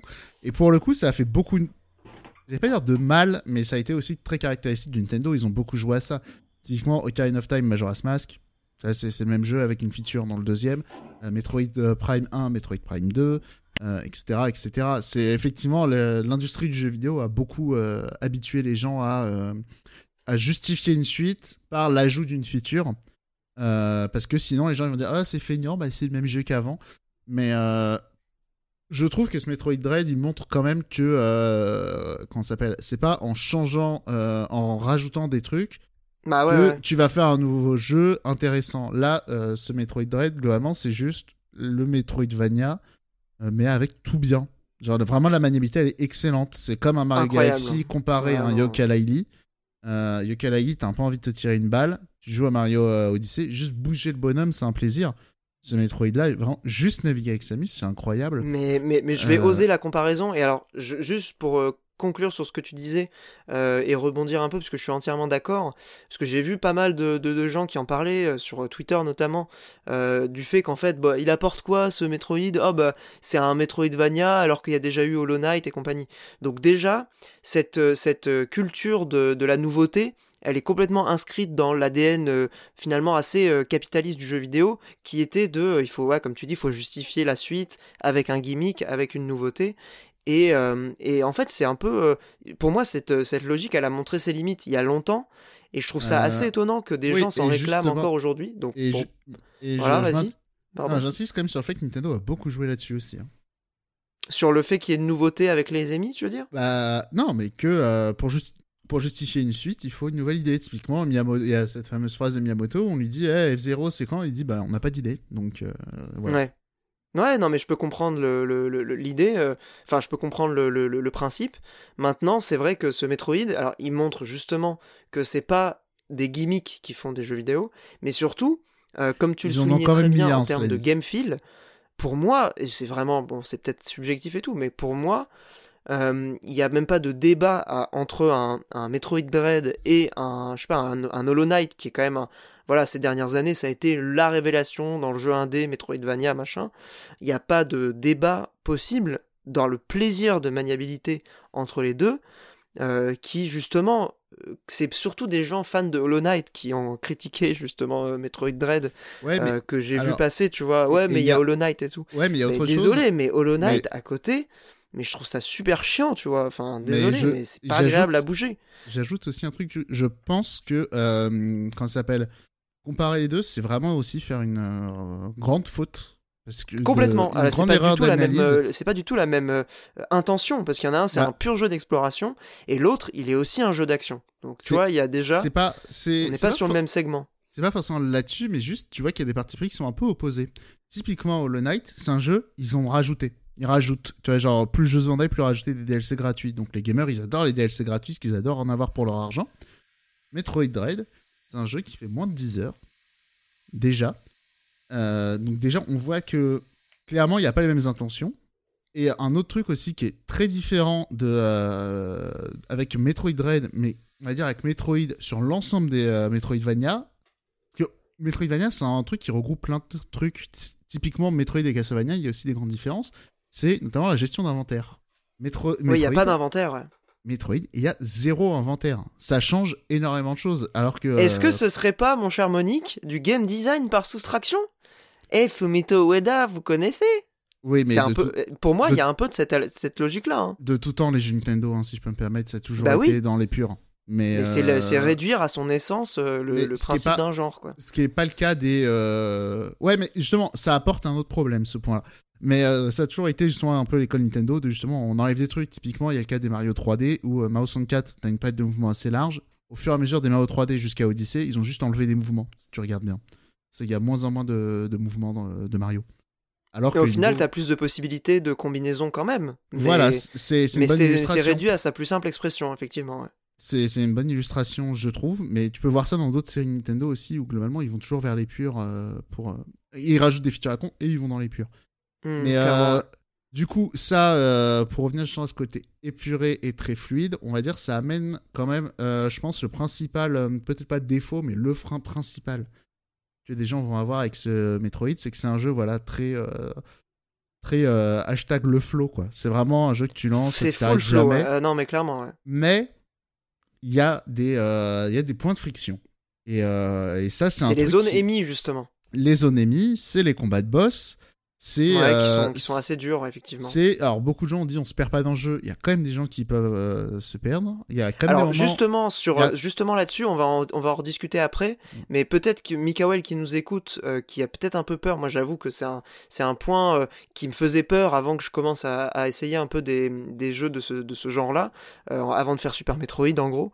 c'est de se paumer et de pas savoir quoi faire. Alors évidemment, maintenant tu peux regarder des, des solus, etc. Mais ce Metroid Dread, je trouve qu'il est relativement plus linéaire que euh, ne serait-ce que Super Metroid qui était quand même assez labyrinthique qui est, qui est, qui est génial pour ça aussi hein, mais ce Metroid j'avoue que je me suis pas perdu une seule fois en, vrai pas euh, tant que ça mais je trouve que le genre il va te faire euh, sentir que tu te perds oui alors c'est justement là où il y a ça, du génie c'est la réussite C'est pour ça, notamment. Et que tu, je tr- trouve- et tu tombes toujours sur le bon chemin au final, quoi. C'est notamment pour ça que ouais, le, le côté flow, euh, il marche bien. On va dire, c'est un jeu où euh, voilà, faut un peu éteindre son cerveau, faut se laisser porter par le jeu et, euh, et vraiment ça va être excellent. Euh, après, il y a plein de réussites. Typiquement, les, ennemis, ils sont, ils ont des patterns très identifiés et tout. Et, Clairement, euh, Et alors certes, il n'y en a pas des masses, mais je trouve qu'il y en a quand même le bon nombre. Ouais, bah, le jeu est court, hein. enfin tous les Metroid sont relativement courts, mais Ouais, c'est vrai et- qu'en termes de bestiaire pour un jeu de même pas 10 heures, moi je trouve ça assez remarquable hein, euh, quand même. Il y a ça, autre chose, m'a- je, je repasse du quick mais aussi Il pareil y a sur le- plus de mobs que dans Tales of Arise, Oh, oh, alors que le jeu il fait méchancetés. 5 heures. Non mais je, je troll. Pour, Alors euh, qu'à côté t'as un RPG de 60 heures quoi. Mais bon, je, re- bref. je reviens un petit peu sur le côté flow. Non, il y a un autre truc aussi qui est intéressant euh, avec le studio. Ils se sont débarrassés. Ils avaient déjà commencé avec euh, Samus Return. Là, il y a vraiment plus trop ça. C'est les passages de plateforme un peu euh, relous qu'il peut y avoir dans Metroid. Ouais. Euh, donc, mini spoiler, mais il n'y a pas le canon à glace où vous allez devoir geler un ennemi pour euh, pour faire voilà, des plateformes. pour lui sauter Ouais, dessus, ça c'était geler dans, un- dans Super Metroid, ça m'avait saoulé. Ouais. geler un autre ennemi et tout. Bah ouais, ça c'est une bonne idée, mais au final, c'est un peu euh, débilement frustrant. Euh, c'est très en- difficile à exécuter quoi. Pas tant que ça, mais euh, juste comme tu fais des allers-retours, suffit que t'en rates un et tu retombes, ça fait super chier. Euh, Ouais, là, clairement. Typiquement, il n'y a pas ça. Et euh, au niveau de le- des items qu'ils ont choisi de mettre dans le jeu, dans le jeu l'obtention des l'ordre d'obtention des items aussi, il est hyper, euh, hyper bien pensé. C'est con, mais juste la Morph Ball, tu l'as au bout de 1h30, 2 heures de jeu. Alors que normalement, c'est. euh, C'est un des, premiers trucs quoi, que tu récupères. dans le premier Metroid, si je, si je me souviens, c'est le premier item. Euh, et euh, voilà, c'est l'un des trucs iconiques de la série, qui arrive un peu plus tard. Et aussi, je trouve, il y a peu d'items qui servent un peu à rien. Voilà, il y en a quand même. Mais Bah, après, il y a euh, aussi beaucoup d'améliorations de, des items, enfin des, des capacités euh, de base, entre guillemets, tu vois. Genre euh, le missile de glace, le, le rayon plasma, enfin ce genre de trucs, tu vois. ouais, ouais, Classique, ouais. hein, mais. C'est sûr que. Ouais, après, des items en plus, on a toutes les 30 minutes, donc en plus, c'est super captivant. Et encore, il y a des. Franchement, vers la fin du jeu, euh, t'en ramasses toutes les 10 minutes. hein. Hmm, ouais, peut ouais, Il me semble, il me semble que là, euh, j'ai terminé le jeu euh, hier, justement. Tu tu t'enchaînes quand même. Après, bon, c'est parce que j'ai peut-être joué d'une traite, mais t'enchaînes vraiment beaucoup, beaucoup d'items à la fin, quoi. Après, c'est peut-être une impression. hein. Non, mais je, je, je remonte mes notes en fait pendant que tu. euh, Mais du coup, enfin, pour, euh, pour rebondir sur ce que tu disais vis-à-vis du flow, euh, c'est effectivement un peu, c'est un peu contre-intuitif pour un Metroid de, de- d'être sur cette idée justement assez, assez immédiate, assez sensorielle euh, d'un jeu qui est extrêmement agréable à jouer, qui est fluide, euh, qui s'enchaîne bien, Où, où tu tu passes pas des pas heures à regarder la carte. tu passes pas des heures à regarder la carte, effectivement. Tu passes pas des Mais heures il y a quand même pas mal de secrets, tu vois. Là, j'ai terminé le. J'ai quand même envie d'y retourner pour aller chercher des secrets. Pour typiquement sur l'exemple de la Morph Ball, je trouve qu'il y a un truc qui est assez intéressant, c'est que le fait de la récupérer assez tard entre guillemets hein, dans le dans le jeu par rapport à d'habitude, c'est que tu vas quand même traverser beaucoup de zones où tu vas avoir plein d'espaces, plein de passages où tu vas pouvoir l'utiliser après. Et là, en fait, genre, tu te dis, mais putain, mais je vais, je vais tellement revenir dans ces zones. Et au final, bah, c'est vrai qu'il y a. Bon, c'est Le ça un peu dans tous les Metroid, c'est un peu à la base faire du, du concept. Mais c'est vrai repasser, que en là, pour le coup, c'est un des éléments que tu as l'habitude de récupérer tout de suite. Et tu te dis, putain, et tout ça, je j'ai pas encore la Morph Ball. Quand est-ce que je vais la voir? Quand est-ce que je vais la voir? Ouais, mais le Et jeu du coup, il y, a fait- un- y a une libération, genre, quand tu le récupères, euh, qui est assez euh, jouissif, quoi. mais le jeu te fait vraiment repasser partout au final. Donc c'est pour ça que Exactement, ouais. En vrai, même sur un run, je pense que vous pouvez quasiment faire le 100% sans euh, sans euh, vous faire chier sur la soluce et tout. euh, hon- honnêtement, je, je pense que ça va. Après, les trucs à débloquer, c'est juste des munitions en plus qui vont peut-être faciliter le boss de fin. Et Mais, encore, même pas forcément. Bah, ah, si, quand même, si t'as- plus t'as de missiles, plus tu le désingues vite, quand même, le boss de fin. Mais, euh... enfin, moi, en tout cas, j'arrivais à court de missiles euh, contre lui, quoi. Ouais. Euh, L'autre euh, truc, ouais, après, pour, pour un peu clôturer, on va dire, c'est sur, les sur les défauts, je vais revenir sur le côté de. certes, c'est un jeu très agréable à jouer, mais il y a des passages frustrants, donc déjà, il n'y a pas de mode facile. Je, je sais que ça peut, je sais que ça va, ça va en saouler certains, très clairement. Les boss, où euh, effectivement, tu passes ouais, 20 minutes sur chaque boss, quoi.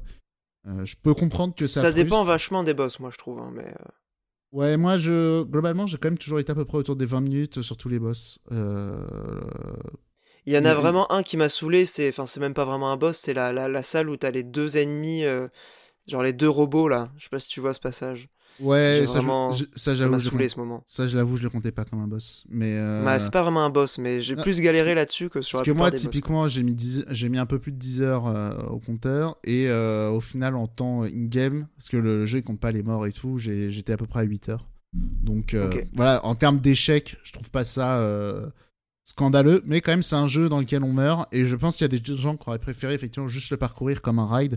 Et que peut-être juste le côté labyrinthe leur aurait euh, suffi. Et puis après. On disait qu'il était très agréable en main et tout. Il faut reconnaître que le fait de pas avoir d'inventaire, ça implique euh, des, euh, des commandes un peu particulières. Euh, C'est vrai, ouais. ouais. Après, qui- c'est vrai que tu t'habitues quand même assez vite au final, Tu- je Tu trouve. t'habitues parce qu'il y a quand même une logique, c'est pas débile. Néanmoins, c'est vrai que faire trois, appuyer sur trois boutons et un stick pour utiliser un grappin alors que t'es en train d'échapper à un ennemi, ça peut te faire louper un saut, te faire recommencer une petite séquence de gameplay. Bref, ça peut être un peu frustrant.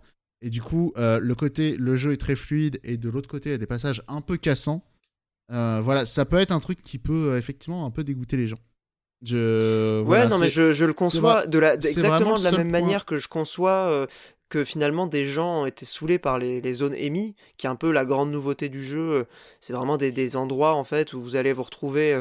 Euh, C'est un peu la, la même la, comment dire le, le slogan du jeu. euh, La chasseuse devient la proie. Vous allez devenir euh, finalement un, un- un- comment dire fragile face à un ennemi qui est invincible jusqu'à ce que simple- vous trouviez voilà un faire simple pour tuer, euh, celles et ceux qui sont pas au courant, c'est en gros, c'est en gros il y a des phases de Die and Retry euh, à certains moments Voilà. euh, qui sont très courtes. Mais euh, voilà, c'est dans un jeu où, ok, voilà, agréable, tu te balades et tout, euh, tu découvres, c'est très satisfaisant à jouer. Avoir ces passages-là cassants, je comprends que c'est quelque chose qui peut être assez frustrant au global. Et euh, il y a peut-être des gens, enfin, je serais pas sûr que des gens euh, puissent rage quit de, de Metroid Red, hein, ça je, je peux Ouais, non, mais je, je le conçois aussi.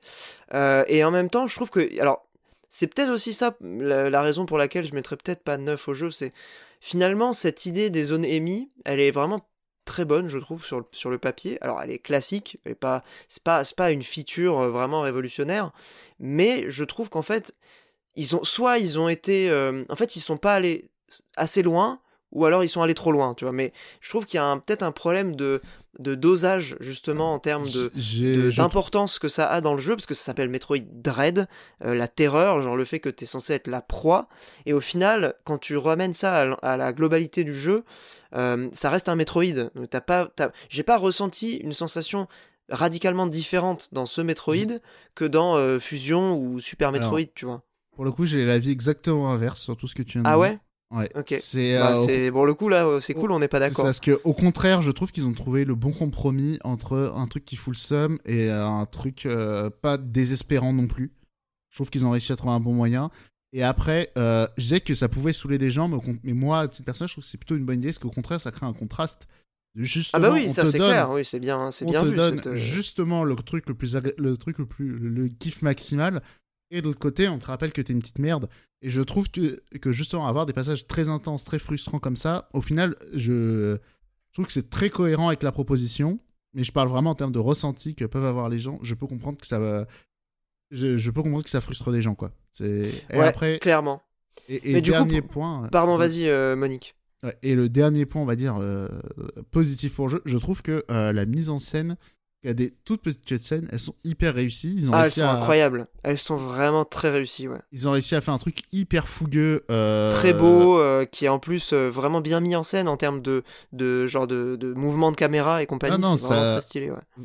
Ouais, vraiment, ça défonce. C'est ouf que ça tourne sur Switch, hein. Et surtout le framerate. Le jeu, il est en 60 FPS. Les cutscenes, elles sont impeccables. Genre, il n'y a pas de ralentissement, rien du tout, quoi. J'ai vraiment, j'étais surpris de voir tourner ça sur Switch. Alors, il y a eu. Moi, j'ai eu quelques drops de frame, mais effectivement, c'est euh, quand il y a plein de petits ennemis, tu les tues tous de loin, il y a plein de ah, bonus en- qui en volent. jeu, effectivement, Et après, aussi, mais pas et pendant après, les. Et après, tu essaies de sprinter. Voilà. C'est dans, dans, dans ces cas-là, effectivement, tu vas avoir des petites chutes de framerate, vraiment rien de, de notable. Après, j'ai eu aussi des gens qui se plaignaient un peu de la DA. Euh, Moi, ont- j'adore. Pour le coup, je trouve ça vraiment très réussi, mais...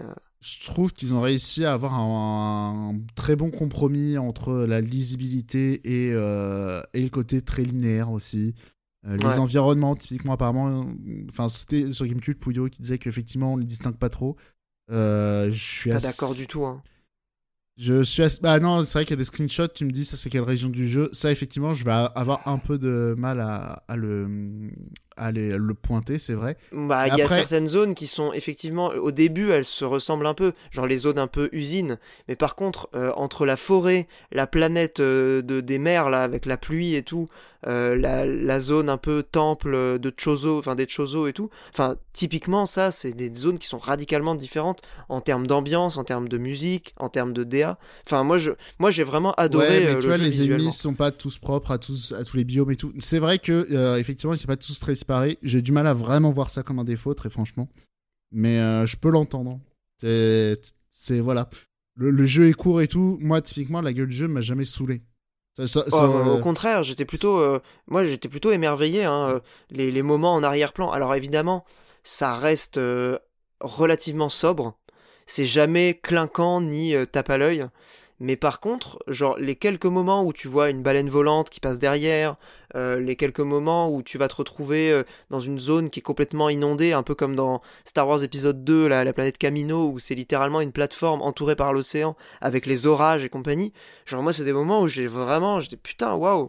Enfin, j'ai vraiment été euh, émerveillé quoi devant le jeu. Ce que je dis, moi, au final, j'ai pas trouvé le jeu répétitif et tout visuellement, mais. Mais je peux comprendre. Après, c'est vrai que ça reste dans une même tonalité. Euh, voilà, qui, euh, voilà, qui, qui, qui peut effectivement. Euh, c'est pas un jeu qui est tape à l'œil ni waouh. Il n'y a pas d'effet waouh, effectivement. Et l'autre truc aussi au niveau de la DH, je trouve qui est plutôt réussi, c'est justement il y a des tons très pâles, très très peu colorés, on va dire, très désaturés, et de l'autre côté il y a du assez sombre hein, aussi. Et, et du fluo à côté, et je trouve que ça rend plutôt bien. comparé à. C'est un truc que j'ai pu reprocher à Fire Emblem, qui avait effectivement des tons parfois un peu pastel et en même temps et après t'avais un bleu qui cramait les yeux. Et alors là je trouve que ce qui marche c'est le, contraste à la fois en termes de couleur mais aussi en termes de lumière de luminosité. C'est-à-dire que les trucs fluo généralement ils sont lumineux alors que le reste du jeu est sombre. Du coup il y a vraiment un côté euh, le diamant ou la, la lumière dans les ténèbres tu vois qui marche bien mais on va pas parler trois heures de Metroid Dread en vrai. Bah là, on a tout dit. Hein, on a tout dit. Je pense que on va conclure euh, tranquillement. Euh, je dirais simplement pour les gens qui, voilà, qui sont intrigués par le jeu, qui ont envie d'essayer, voir un peu comment ça bouge, ne serait-ce que euh, prendre en main un peu le, gameplay. Nintendo a sorti une démo sur l'eShop euh, quelques semaines après la sortie du jeu, c'est un peu bizarre, mais au moins elle est là. Donc euh, franchement, essayez la démo et voyez si vous sentez le truc, si ça vous plaît ou si voilà vous, êtes insensible à, la, proposition. Mais je pense que euh, ça, ça, mérite quand même d'essayer la démo parce que le jeu est court. Mais c'est un tel ride que moi je regrette pas de, de, me l'être pris day one quoi. Vraiment je, pour l'instant c'est c'est pas loin d'être mon gothi quoi. Voilà voilà clairement très bien classé euh, dans le classement des jeux de fin d'année euh, de mon côté. On n'est pas à l'abri d'une surprise, mais il sera, il sera bien classé effectivement à la fin de l'année, c'est ah, probable. Le dernier, candidat, c'est SMT5. Hein. Eh bah et oui, il sort dans 6 jours, donc euh, voilà, on est, on est là, on l'attend, il est, on l'attend de pied ferme. est-ce que tu, est-ce qu'on se garderait pas Voice of Cards pour le mois prochain quand j'y aurai, euh, quand je l'aurai fini? Bah, t'as dit t'en étais à 5 heures, honnêtement. Bah, comme tu veux. Après, honnêtement, il n'y a pas tant de choses euh, que ça à dire. Hein. Parce que je me demande s'il y a un twist final et si ça vaut le coup, tu vois, d'analyser le truc en spoilant ou pas. Est-ce qu'il y a un twist ah, final? Alors oui, mais c'est pas, euh, c'est pas, c'est pas, ça qui est intéressant. Genre le truc mérite pas qu'on l'analyse, qu'on en parle et tout bah, en mode spoil. Écoute, on va ah non voilà, je pense pas que ça mérite d'en parler en mode spoil, mais vraiment. Ok, bah parlons-en en mode pas spoil du coup. Voilà. Vite fait, hein, parce qu'on voilà, on n'a pas y passé 3 heures. Très rapide. J'avais déjà parlé de la démo en plus. De toute façon, c'est pas un gros jeu. Euh, c'est vraiment un petit jeu, voilà, ça, ça, se plie en 10 heures. Euh, les fins alternatives, effectivement, je suis allé voir sur YouTube parce qu'il faut pas déconner. Euh... Voilà, faut, faut, pas déconner. Euh, c'est trois fois, c'est aller deux minutes de cinématique à chaque fois et euh, c'est lié à un choix à la fin. Fallait juste relancer le jeu comme un débile. On n'a pas que ça à faire. Euh, donc je suis allé sur YouTube pour les voir. Mais bref, qu'est-ce que c'est Voice of Card? Alors, on va dire, c'est un RPG old school. Ouais, c'est vraiment un euh, RPG euh, sous forme de jeu de, de, jeu de, plateau sur table, enfin de jeu de cartes. Mais c'est pas un jeu de cartes, hein. j'avais bien précisé dans, dans ah la démo déjà. C'est ça, les cartes c'est purement esthétique, c'est vraiment, vous prenez un vieux FF, un vieux Dragon Quest, vous remplacez les sprites par des cartes. C'est un délire purement visuel. Il y a Ouais, euh, j'allais dire, c'est même pas un twist, mais juste, euh, effectivement, quand vous rencontrez les personnages, Vous allez avoir un petit glossaire avec les cartes, avec une petite description. Vous en apprenez plus sur les personnages, vous allez pouvoir retourner les cartes, vous, en a- vous allez en apprendre un peu plus. Euh, Ouais, puis il y a pas mal de petites idées en termes d'animation. euh, typiquement, moi je trouve ça assez élégant. Alors, comment très- ils utilisent cette, euh, ce choix visuel euh, pour faire des petits trucs, genre des petites idées, des petits détails, genre la carte qui va se, qui va se baisser pour euh, courber, euh, enfin tu vois, pour faire une révérence, ce genre Ouais, de ouais. choses, je trouve que c'est c'est assez élégant et ça marche plutôt bien, quoi. Voilà, la principale qualité du jeu, de toute façon, c'est son esthétique et sa mise en scène. L'autre choix de mise en scène qui est assez intéressant, c'est effectivement le narrateur. C'est-à-dire que. Qui est, qui vraiment très cool, ouais. Tu l'as fait a- en japonais du coup ou en anglais? Je, je joue en anglais. Ouais, pareil, euh, ouais, j'y joue en anglais. ouais. Et c'est-à-dire qu'en fait, il n'y a aucun dialogue dans le jeu, il n'y a qu'un narrateur. Et euh, justement, comme les personnages sont peu expressifs euh, et tout, donc classique comme dans les euh, JRPG, quoi, c'est juste des cartes, c'est juste des images. effectivement, avoir le narrateur qui va dire telle personne se sent machin, c'est justement, ça permet de effectivement faire travailler l'imaginaire comme dans les vieux JRPG. Et aussi, l'une des qualités du jeu, au final, c'est ça permet de faire énormément d'économies d'écriture. C'est-à-dire que pour dire que tel personnage est content, euh, il va dire oh ils sont, il est heureux, il est amusé, au lieu de faire des dialogues inutilement longs pour euh, avec une boutade de merde. euh, qui Coucou va-. Non, Euh, mais je, je troll encore, mais oui. C'est clairement Voilà, un jeu qui est dans l'économie de moyens et dans la un jeu- sobriété. C'est un jeu très sobre.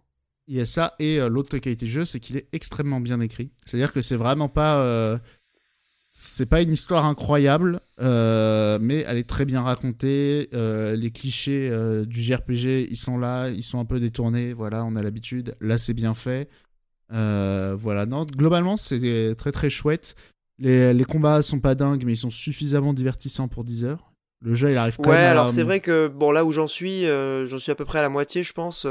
c'est relativement facile. J'avais un peu peur de ça du coup dans la démo, Ah non, le jeu, oui, alors, mais du coup de- ça, ça marche bien avec le côté vraiment détente du jeu, qui est Ouais. pas du tout un jeu prise de tête quoi. Vraiment. J'ai euh, dit euh, RPG old school, il est assez simple. Ouais, c'est pour ça quand t'as parlé de vieux FF et tout, il n'y a pas besoin de grinder, il n'y a pas besoin de, de se casser la tête. Alors les ennemis ont des faiblesses élémentaires évidemment, ça demande pas, genre c'est pas Shin Megami Tensei le truc, hein, c'est, Ouais, ça reste assez Tu, chill. tu peux même jouer au jeu sans utiliser les, les faiblesses, euh, vraiment. Oui, euh, c'est sans relativement accessible. Tu peux Et c'est vrai que c'est un, un jeu qui est tout, extrêmement bien enfin. écrit, je suis d'accord avec toi. Et là où je, je le, je le trouve surprenant, c'est que, bon, vous connaissez euh, Taro Yoko, vous connaissez Nier, Nier Automata et compagnie. Il est, il est parti sur un, un ton qui est quand même assez différent euh, de ce qu'il a l'habitude de faire. Alors, on voyait déjà un peu des prémices dans Automata, je trouve, notamment avec les robots euh, du village de Pascal, etc. Un côté un petit peu plus léger, un petit peu plus euh, avec un peu plus d'espoir, un peu plus de, de légèreté et de jovialité. Et il a vraiment euh, fait son jeu autour de ça. Alors, il y a quand même du triste, il y a quand même du tragique et compagnie, mais on est Ouais, sur un ton qui est quand même plus, plus, plus léger, quoi. Ça et arrive- je trouve qu'il ouais, le maîtrise très bien aussi. Ouais, complètement. Il est même assez drôle. Euh, les, les vannes sont bonnes. Et il y, a- il y a beaucoup de vannes. Et euh, non, après, le côté un peu plus sombre, ça arrive dans la deuxième partie du jeu. Mais ça reste léger, globalement. C'est pas un jeu euh, déprimant. C'est un peu Ouais. sur la fin et tout. euh, Vous inquiétez pas. Bon, ça reste Euh. Nier Automata, enfin, ça reste Taro Yoko, mais euh, il Ouais, a mais expérimenté un truc un peu plus léger. Je nuance- je nuance pas parce que tu, vous attendez pas du tout à la même charge émotionnelle qu'il peut y avoir dans un Nier et tout. C'est, Ah non, non, mais il avait, il avait plus ou moins dit que c'était un projet de transition. euh, faut Et pas, donc, voilà, du faut pas coup, s'y attendre. hein. Voilà, pour conclure rapidement, voilà, je, je recommande chaudement si vous avez envie de vous faire un JRPG. euh, voilà, là c'est vraiment euh, un JRPG, un concentré de JRPG. De 10 heures, ouais, voilà, vraiment très bien écrit. 10 Euh, la max. musique, peut-être mentionner la musique. Ouais, ça je trouve c'est pas une qualité du jeu, mais Ah, moi j'adore.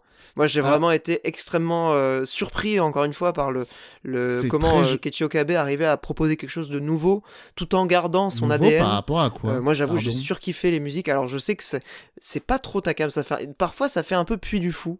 Oui, mais c'est juste nouveau par rapport à quoi? C'est assez classique, je trouve, au contraire. Alors, je trouve que dans les musiques d'ambiance, notamment euh, toutes la- les musiques d'exploration, euh, c'est pas c'est pas des musiques qui sont tristes comme dans Nier, tu vois, où, t'as des voix, ou tu vois. Ça d'accord, mais c'est des musiques assez classiques. Il y a assez peu de dynamisme dans la musique. Sinon, il n'y a pas de thème de combat. C'est la musique de la map. Alors, il va en avoir dans les combats importants. Euh, comme euh, le comme il n'y a pas de long dialogue, euh, de longues scènes et tout, il va pas avoir des musiques euh, très marquantes qui vont vraiment être iconiques à certains moments. Euh, moi, pour moi, c'est certes les musiques sont jolies, mais je trouve il y a pas de, j'ai pas trouvé de travail très, très intéressant sur la musique. Oui, il n'y a pas de, il a pas d'implémentation euh, comme tu pouvais l'avoir dans, dans Nier, Ouais, mais par même- contre, ou même moi je trouve que les musiques sont hyper quali en soi, mais après Oui. c'est très subjectif. J'ai bien compris, elles sont jolies, mais le problème c'est y a, j'ai pas vu de, euh, de trucs de composition un peu intéressants et tout. Bah après, moi j'ai que trouvé que ça, ça collait bien avec l'ambiance. Si tu veux, j'ai trouvé que ça, ça faisait vraiment euh, partie, si tu veux, du trip du jeu qui est un jeu de, vraiment de, de, de, de détente, quoi. Et il a vraiment réussi à créer un truc apaisant. Enfin, moi j'ai trouvé apaisante les musiques. C'est ce que j'allais dire. Effectivement, c'est très apaisant. Typiquement, les combats aléatoires sont assez fréquents, mais au final, c'est hum, assez bien foutu. On va pas passer trois heures, mais c'est plutôt bien foutu. Vous avez pas en vous en tapez tant que ça. hein. On est loin de des, des, des- des vrais JRPG chiants de l'époque. Là, vraiment, ils ont fait pas mal d'économies là-dessus. Mais euh, non, non, les musiques, euh, je trouve, ça manque de bonnes idées en fait. Ça, ça manque d'un truc. Euh, typiquement, les thèmes des villages. euh, Enfin, typiquement, il y a, y, a, y a y a un village maritime. J'ai pas souvenir que dans la musique, ils ont fait en sorte que ça sonne un peu maritime, quoi. Non, c'est vrai. Globalement, c'est petite flûte, petite guitare, voilà, le ménestrel. c'est alors ça va bien avec le côté compteur et tout, mais il y a, a pas de génie là-dedans, quoi. Bah, j'ai trouvé ça très réussi. côté. hein. Après, effectivement, c'est pas au niveau de ce qu'il a pu faire dans, dans, dans Nier, euh, évidemment. Ouais, mais, Mais, euh, moi, j'ai trouvé que ça, de en trucs, fait, hein. dans, le, dans la démarche, l'ambition et l'intention du jeu, j'ai trouvé que ça, ça marchait bien. Quoi. Et pour Ça, collait bien avec le, avec le reste.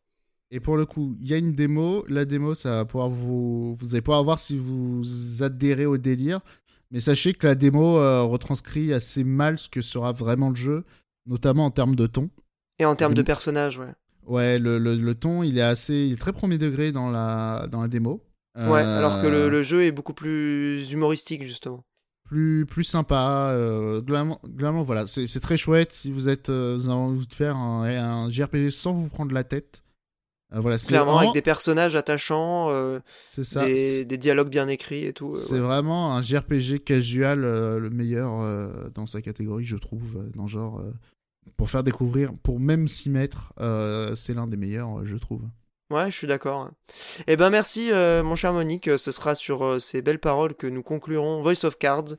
Euh, et euh, je vous propose, si vous êtes encore d'attaque, de nous toucher deux mots de Back 4 Blood avant de passer au hors-jeu. Euh, parce que quand même, vous y avez pas mal joué, je crois, euh, Mikael, à Back 4 Blood ce mois-ci. Est-ce qu'il est encore avec nous? Désolé Oui, pour le long tunnel. Hein. Enfin, je, je me non, rends non, compte qu'on mais a vraiment vous abusé. inquiétez hein. pas. Euh, je vais plutôt laisser Monique euh, prendre le lead là-dessus, parce qu'à mon avis, Monique, tu as beaucoup plus joué que moi. Moi, j'ai joué à tout casser. euh, ouais, une petite dizaine d'heures, on va dire. Ouais, moi j'en suis à 25, effectivement. Euh, donc euh, 25 heures, ça permet d'avoir une bonne idée générale du jeu et entrevoir les limites, d'ailleurs.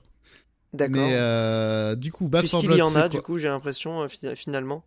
Je commence à les apercevoir, mais peut-être que si je joue beaucoup plus, peut-être que je vais voir des subtilités que j'ai pas vues, peut-être. Mais bref, la Back 4 Blood, c'est quoi? C'est, on a beaucoup dit eux, c'est euh, la- Left 4 Dead 3. Alors oui et non. Euh, vraiment oui et non.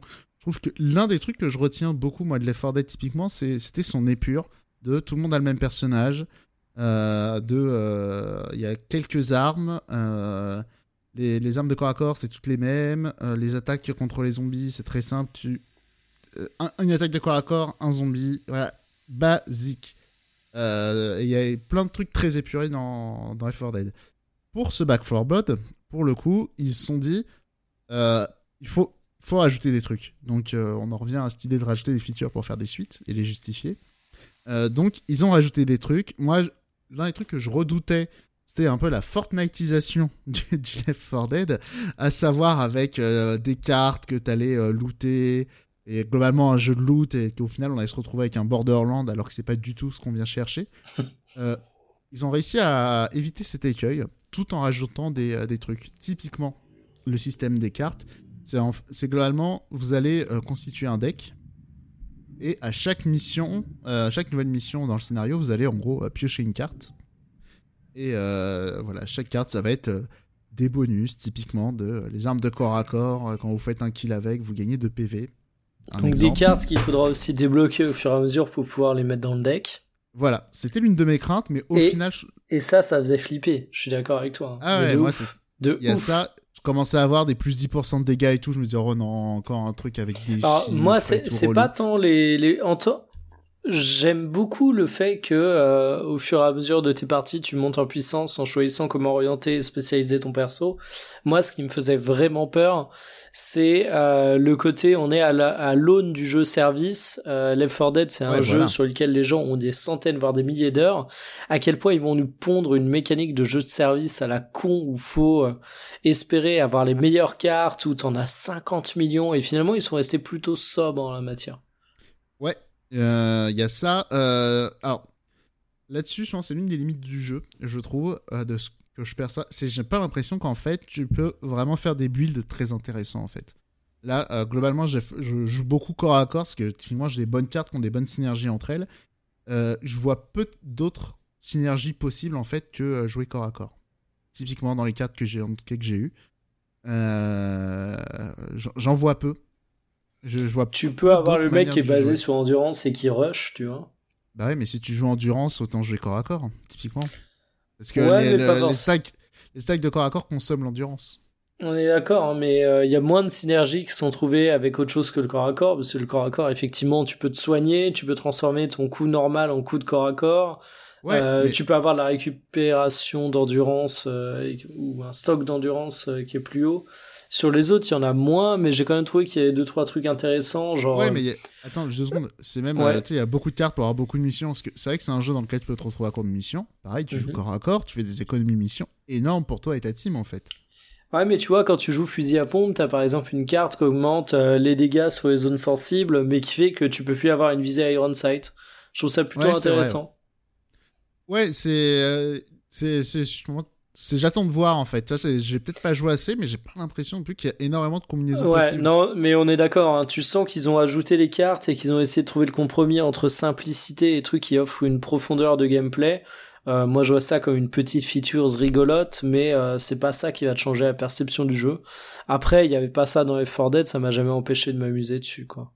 Ouais, c'est ça. Alors, globalement, ça apporte plutôt du positif. Hein. C'est juste que euh, mm. faut pas s'attendre à euh, faut, faut pas y aller en se disant je vais faire des builds et tout, je vais, je vais, jouer la stratégie à mort. Euh, globalement, ça reste encore un jeu de euh, tactique plus que de stratégie. On va dire c'est de la petite échelle. Ouais, mais après, je trouve que tu ça s'incorpore parfaitement au gameplay parce qu'en fait, tu te retrouves tout le temps, sans même parler du système de cartes, avec euh, ta squad où tu vas dire bon bah t'as un mec qui est un peu plus au corps à corps parce qu'il aura jamais de problème de munitions. Par contre il va pas être hyper pertinent contre certains mobs spéciaux.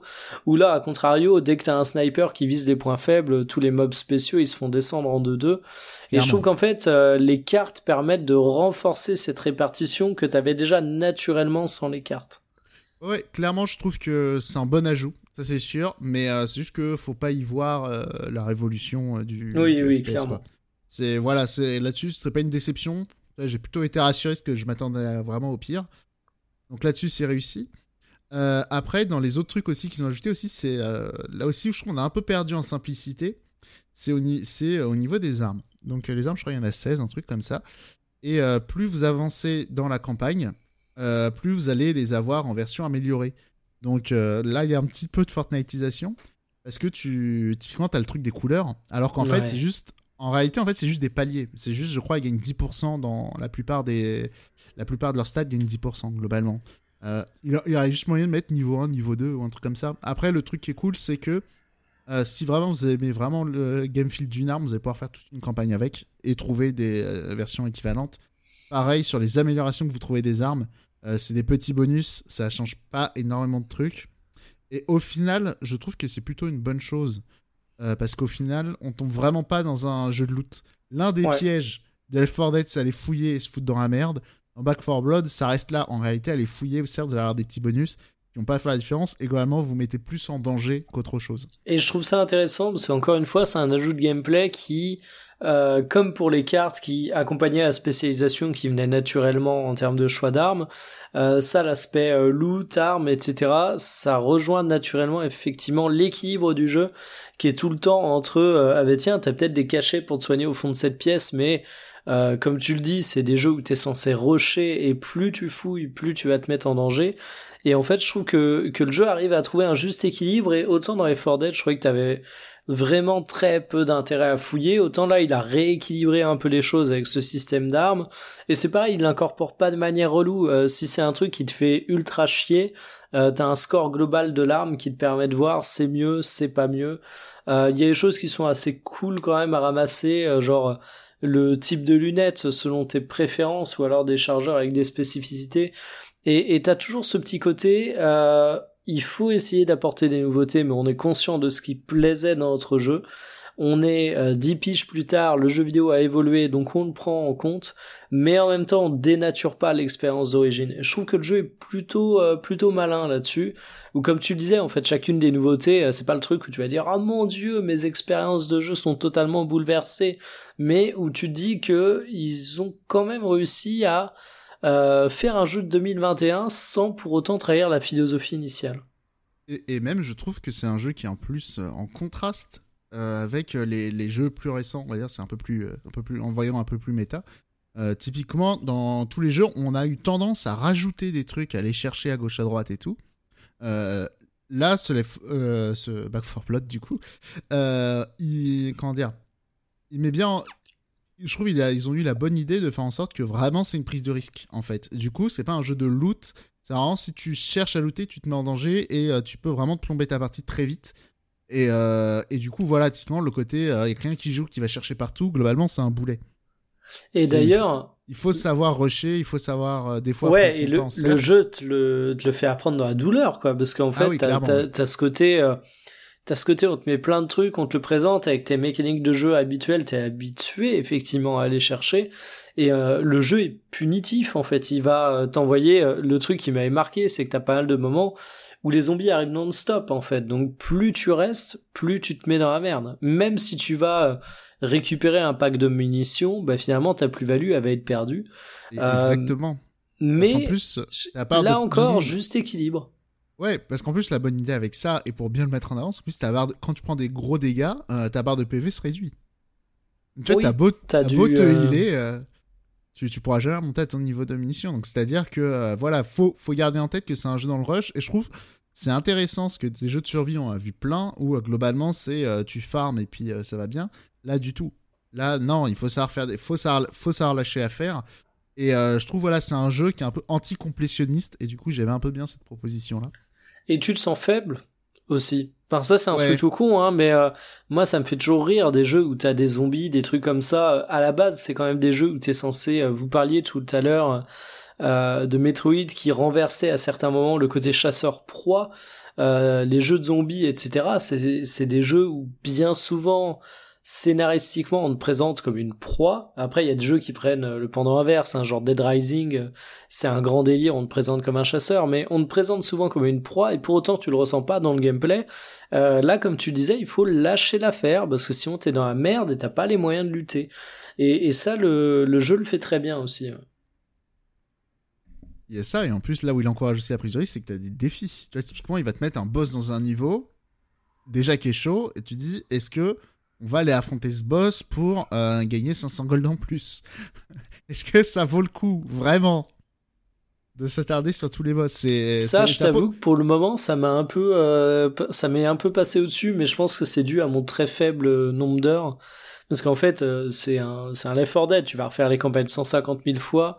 Donc j'imagine que ça apporte du renouvellement. C'est pareil, on sait qu'une des grandes forces de Left 4 Dead à l'époque, euh, c'était euh, le fait que les zombies, les mobs spéciaux étaient tout le temps placés différemment d'une partie à l'autre. Euh, là, ils ont été encore plus loin, toujours dans la logique de garder la philosophie du jeu et d'apporter des éléments qui enrichissent ça sans trahir l'idée originale.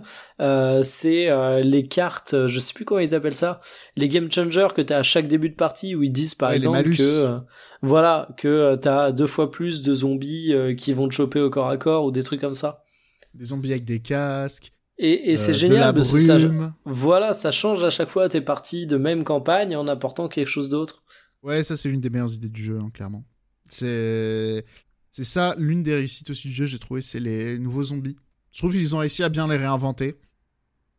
Alors moi là-dessus, j'ai trouvé ça ultra conventionnel, ce qui était pas pour me déplaire, mais euh, ça, ça me viendrait pas à l'idée de le saluer en fait. Euh, L'espèce Ah, de je- taupe qui creuse sous la terre, j'ai l'impression de voir une witch. Euh, en fait, j'ai l'impression de Alors voir. celui-là, euh, oui. mais, Ouais, mais- sinon, euh, le mec qui, le mec qui a un bras, il peut, ouais, à la limite, non, c'est pas exactement comme comme un hunter, mais Bah, il y en a un, il y en a un qui reprend clairement le chargeur. Il y en a un, c'est juste il met des grosses tapes d'AOE. il y en a un, c'est un boomer.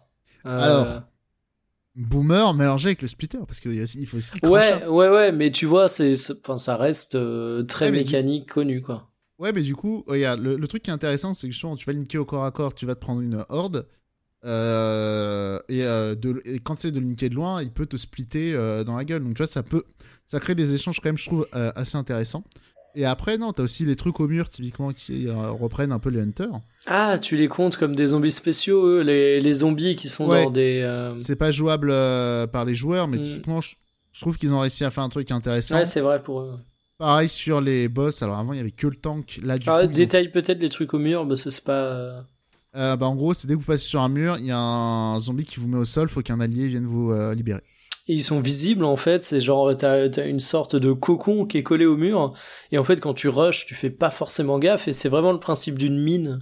Euh, c'est un zombie hein, mais euh, t'as vraiment le côté si tu approches et que tu rushes comme un con sans surveiller les murs et que tu vois pas cet aspect, ça fait exactement comme si t'étais dans un jeu militaire classique et que tu marchais sur une mine et, Ouais, et tu te fais vraiment avoir comme ça quoi. Ouais, mais là, c'est encore pire que prendre des dégâts. Là, c'est que t'es immobilisé au sol. Oui, non Toi, mais c'est pour donner typiquement- vraiment l'idée de, de mécanique de gameplay qui est liée. Euh, moi, ça me fait vraiment penser aux mines et je trouve ça bien joué effectivement parce que Et c'est une bonne Euh, idée parce que justement, tu veux rusher parce que tes potes Voilà, sont derrière, tu dis bon bah on laisse tomber, moi je vais à l'abri, tu te fais choper, bon bah MDR. ouais, ouais non là euh, clairement c'est plutôt bien joué de la part du jeu. C'est ça, il y a des bonnes idées, même euh, l'espèce de, nous on l'appelle Spider-Man, mais c'est ceux qui t'immobilisent au sol là et qui sautent euh, de mur en mur. Il y a les tasers qui sont intéressants qui te permettent de te libérer seul. Ouais. Quand t'as pas confiance en tes amis, c'est très bien ça. Ouais, parce que- non mais au bout d'un moment il faut dire les choses parce que ces jeux euh, c'est fait Ouais. pour être joué à 4 mais dans les faits tu joues souvent avec un inconnu ou deux inconnus parce que tu joues avec un pote Ouais, ou là deux. on arrive sur les défauts là. Ouais, et, euh, et franchement, euh, t'as as deux trois trucs qui ont été pensés pour que tu puisses jouer euh, seul, euh, enfin avec des inconnus, euh, parce qu'il faut jouer en ligne. Alors je sais pas ce que t'en penses, on n'en a pas parlé, il me semble, de notre côté, donc tu vas me le dire en direct. Euh, J'ai trouvé l'IA nul à chier.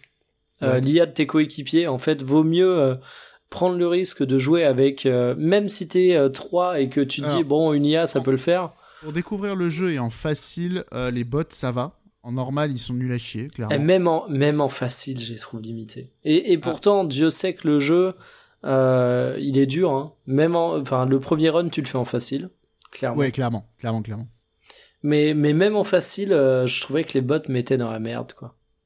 Alors, euh, non, honn- honnêtement, nous les bots, ils nous sauvaient parce que les. Au contraire, les gens avec qui tu joues, c'est des débiles. Alors après, j'étais là Day One, les gens ils connaissaient pas le jeu et tout, machin, je veux bien croire. Mais euh, vraiment, c'était c'était un cirque.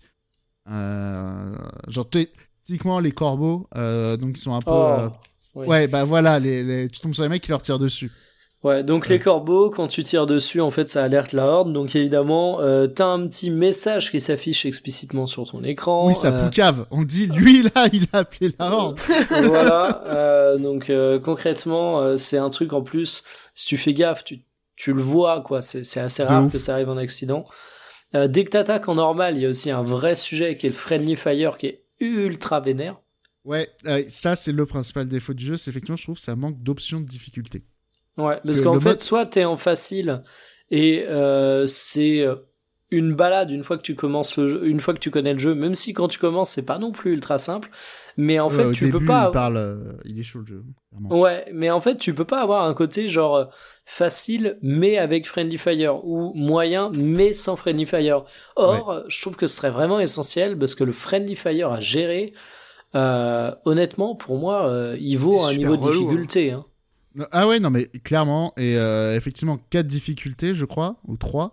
Enfin, c'est trop peu, en fait. Je, je... En fait, il aurait fallu, euh, typiquement, avec les systèmes de cartes, de malus... euh, mais oui, t'as Enfin, des avait- malus en plus. Ouais, non, mais il y avait plein de manières de euh, mieux gérer la difficulté. Je trouve que ça manque d'options. Oui, à chaque euh, début de partie, en fait, t'as des malus qui peuvent plus ou moins venir et c'est pareil, en fait. Alors, ça, ça se trouve, on, on va nous corriger, on va me dire euh, en commentaire de la vidéo YouTube, en fait, ça existe.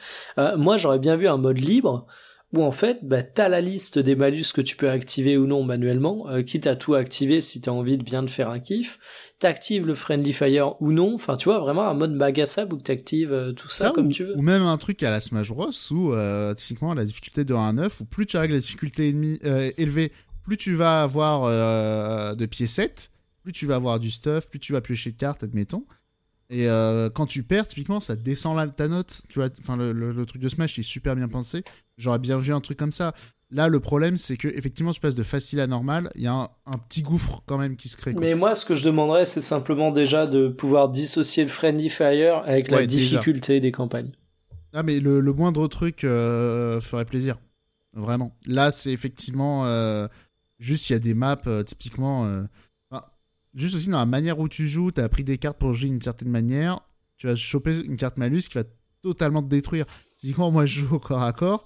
Euh, Il y a un truc où euh, les zombies, quand tu leur tapes dans la tête, ils mettent une aura euh, de dégâts au sol.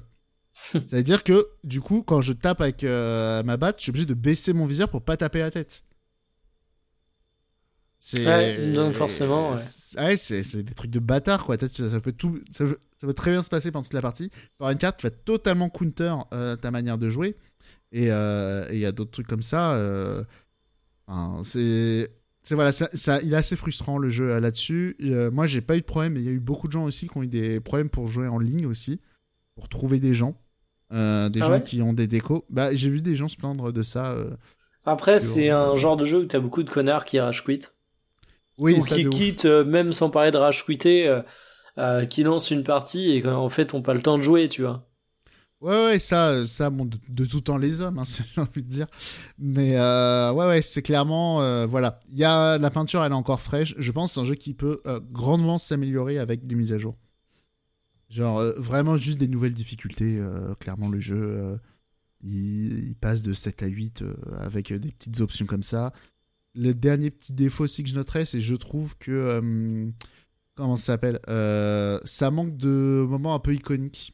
Euh, dans les alors les Dead est-ce que c'est pas un biais d'y avoir joué des heures euh, qui joue mais bon il y a plein de moments dans les Dead qui te reviennent en tête quand tu y repenses là dans celui-là euh, honnêtement il y a peu de moments où j'ai l'impression que ouais, que ce soit les environnements qui sont pas hyper marquants non plus euh, sont un peu des classiques on va dire alors ça fait plaisir aussi de les voir mais voilà, alors que pour le coup, l'une des réussites aussi du jeu, donc je contraste direct, c'est qu'ils ont réussi à pas mal varier les objectifs. Pour le coup, euh, c'est vrai que on s'ennuie pas quoi. Chaque map, elle est assez euh, intéressante, mais euh, voilà, là, ça manque, ça manque de moments euh, vraiment iconiques euh, où tu dis ah oui, euh, tel lieu, euh, tel euh, machin, tu as des souvenirs qui remontent et tout.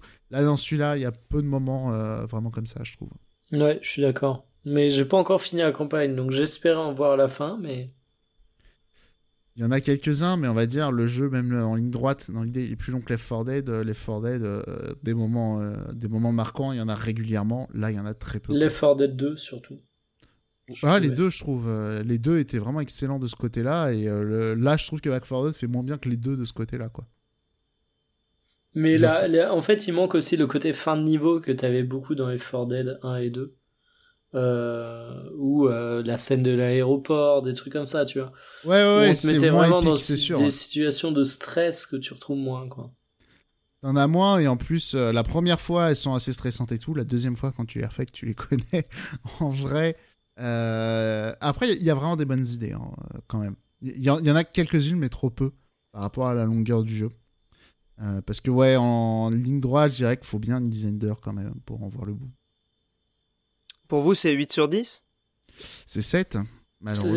Je sais plus combien j'ai mis, mais je crois que c'est 7 aussi. hein. C'est 7, Ouais. mais honnêtement, euh, le, le- la difficulté, il- enfin, comment dire, avec. Ça un peut peu de- s'améliorer, ouais.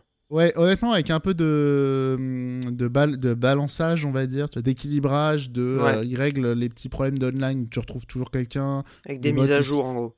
les bots ils sont un peu moins pourris, euh, voilà, avec, des, avec pourquoi pas euh, des DLC s'ils sont intéressants, euh, genre pourquoi pas, Euh, ça peut devenir vraiment excellent, mais pour l'instant c'est juste réussi.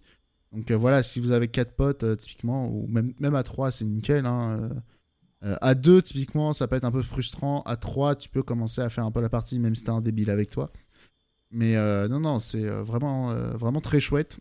Donc, pas excellent, mais on va dire le, le matériel de base est, est très est prometteur. Faut espérer que le jeu ait rencontré un succès et que. Parce que pareil, même les cartes, tu vois, ils peuvent euh, changer des cartes, euh, rééquilibrer des trucs. Enfin, vraiment, voilà, il y a des petits potards à changer et le jeu peut devenir excellent, quoi. Le potentiel La base est là. bonne. Ouais. Voilà. C'est voilà. construit sur des fondations solides, ce qui est le plus important. C'est le plus important, effectivement. ouais. C'est ça, et C'est en pas, tout cas, c'est pas comme Evolve, quoi. ouais, et là, toutes les craintes que j'avais, pour le coup, elles ont été euh, levées. euh, elles ont été levées. Et bah, c'est très, c'est très cool. Franchement, euh, c'est, on a eu un, finalement un mois jeu vidéo, euh, ma foi, euh, plutôt euh, de qualité. hein, entre Metroid, Age of Empires, euh, Ah, Voice of Cards et Back 4 Blood, c'était un mois quand même quali. Hein. Je regarde sur l'année, honnêtement, ma liste de jeux, là, c'est que des 7. Ouais, mais pour le coup, ce mois-ci, il y a eu beaucoup de 7, quoi. Metroid, Ouais, ouais, ouais. c'est 8. C'est vrai. Voilà, bah merci, euh, merci beaucoup pour euh, votre, euh, votre critique de, de Back 4 Blood. On fera peut-être une petite mise à jour si le jeu se, Alors, se, se patch, justement. je, je me permets de faire une petite digression qui n'a aucun rapport. Vous avez peut-être entendu un bruit derrière. Je vais quand même vous raconter ce qui s'est passé parce que c'est exceptionnel. Euh, J'ai mon chat qui dort sur mon radiateur parce que il est à la recherche, enfin elle est à la de recherche chaleur, de, bah oui. de chaleur et en fait elle s'est endormie sur le radiateur et à un moment elle s'est réveillée en sursaut mais elle est tombée du radiateur et en fait le radiateur est pas haut du tout, hein, peut pas se faire mal mais par réflexe elle s'est maintenue les pattes et elle essayait de se hisser pour remonter sur le radiateur. Donc c'était mais euh, rip Comme si elle allait tomber dans le vide. Ouais, c'est ça. Mais en fait, Ok. genre limite quand elle est étendue de tout son long et qu'elle se tient, euh, euh, tu prends la moitié de sa taille et elle touche par terre, quoi. Mais t'avais vraiment le côté hisse-toi et qu'elle s'est cassée la gueule, mais comme une conne parce qu'elle s'endormait.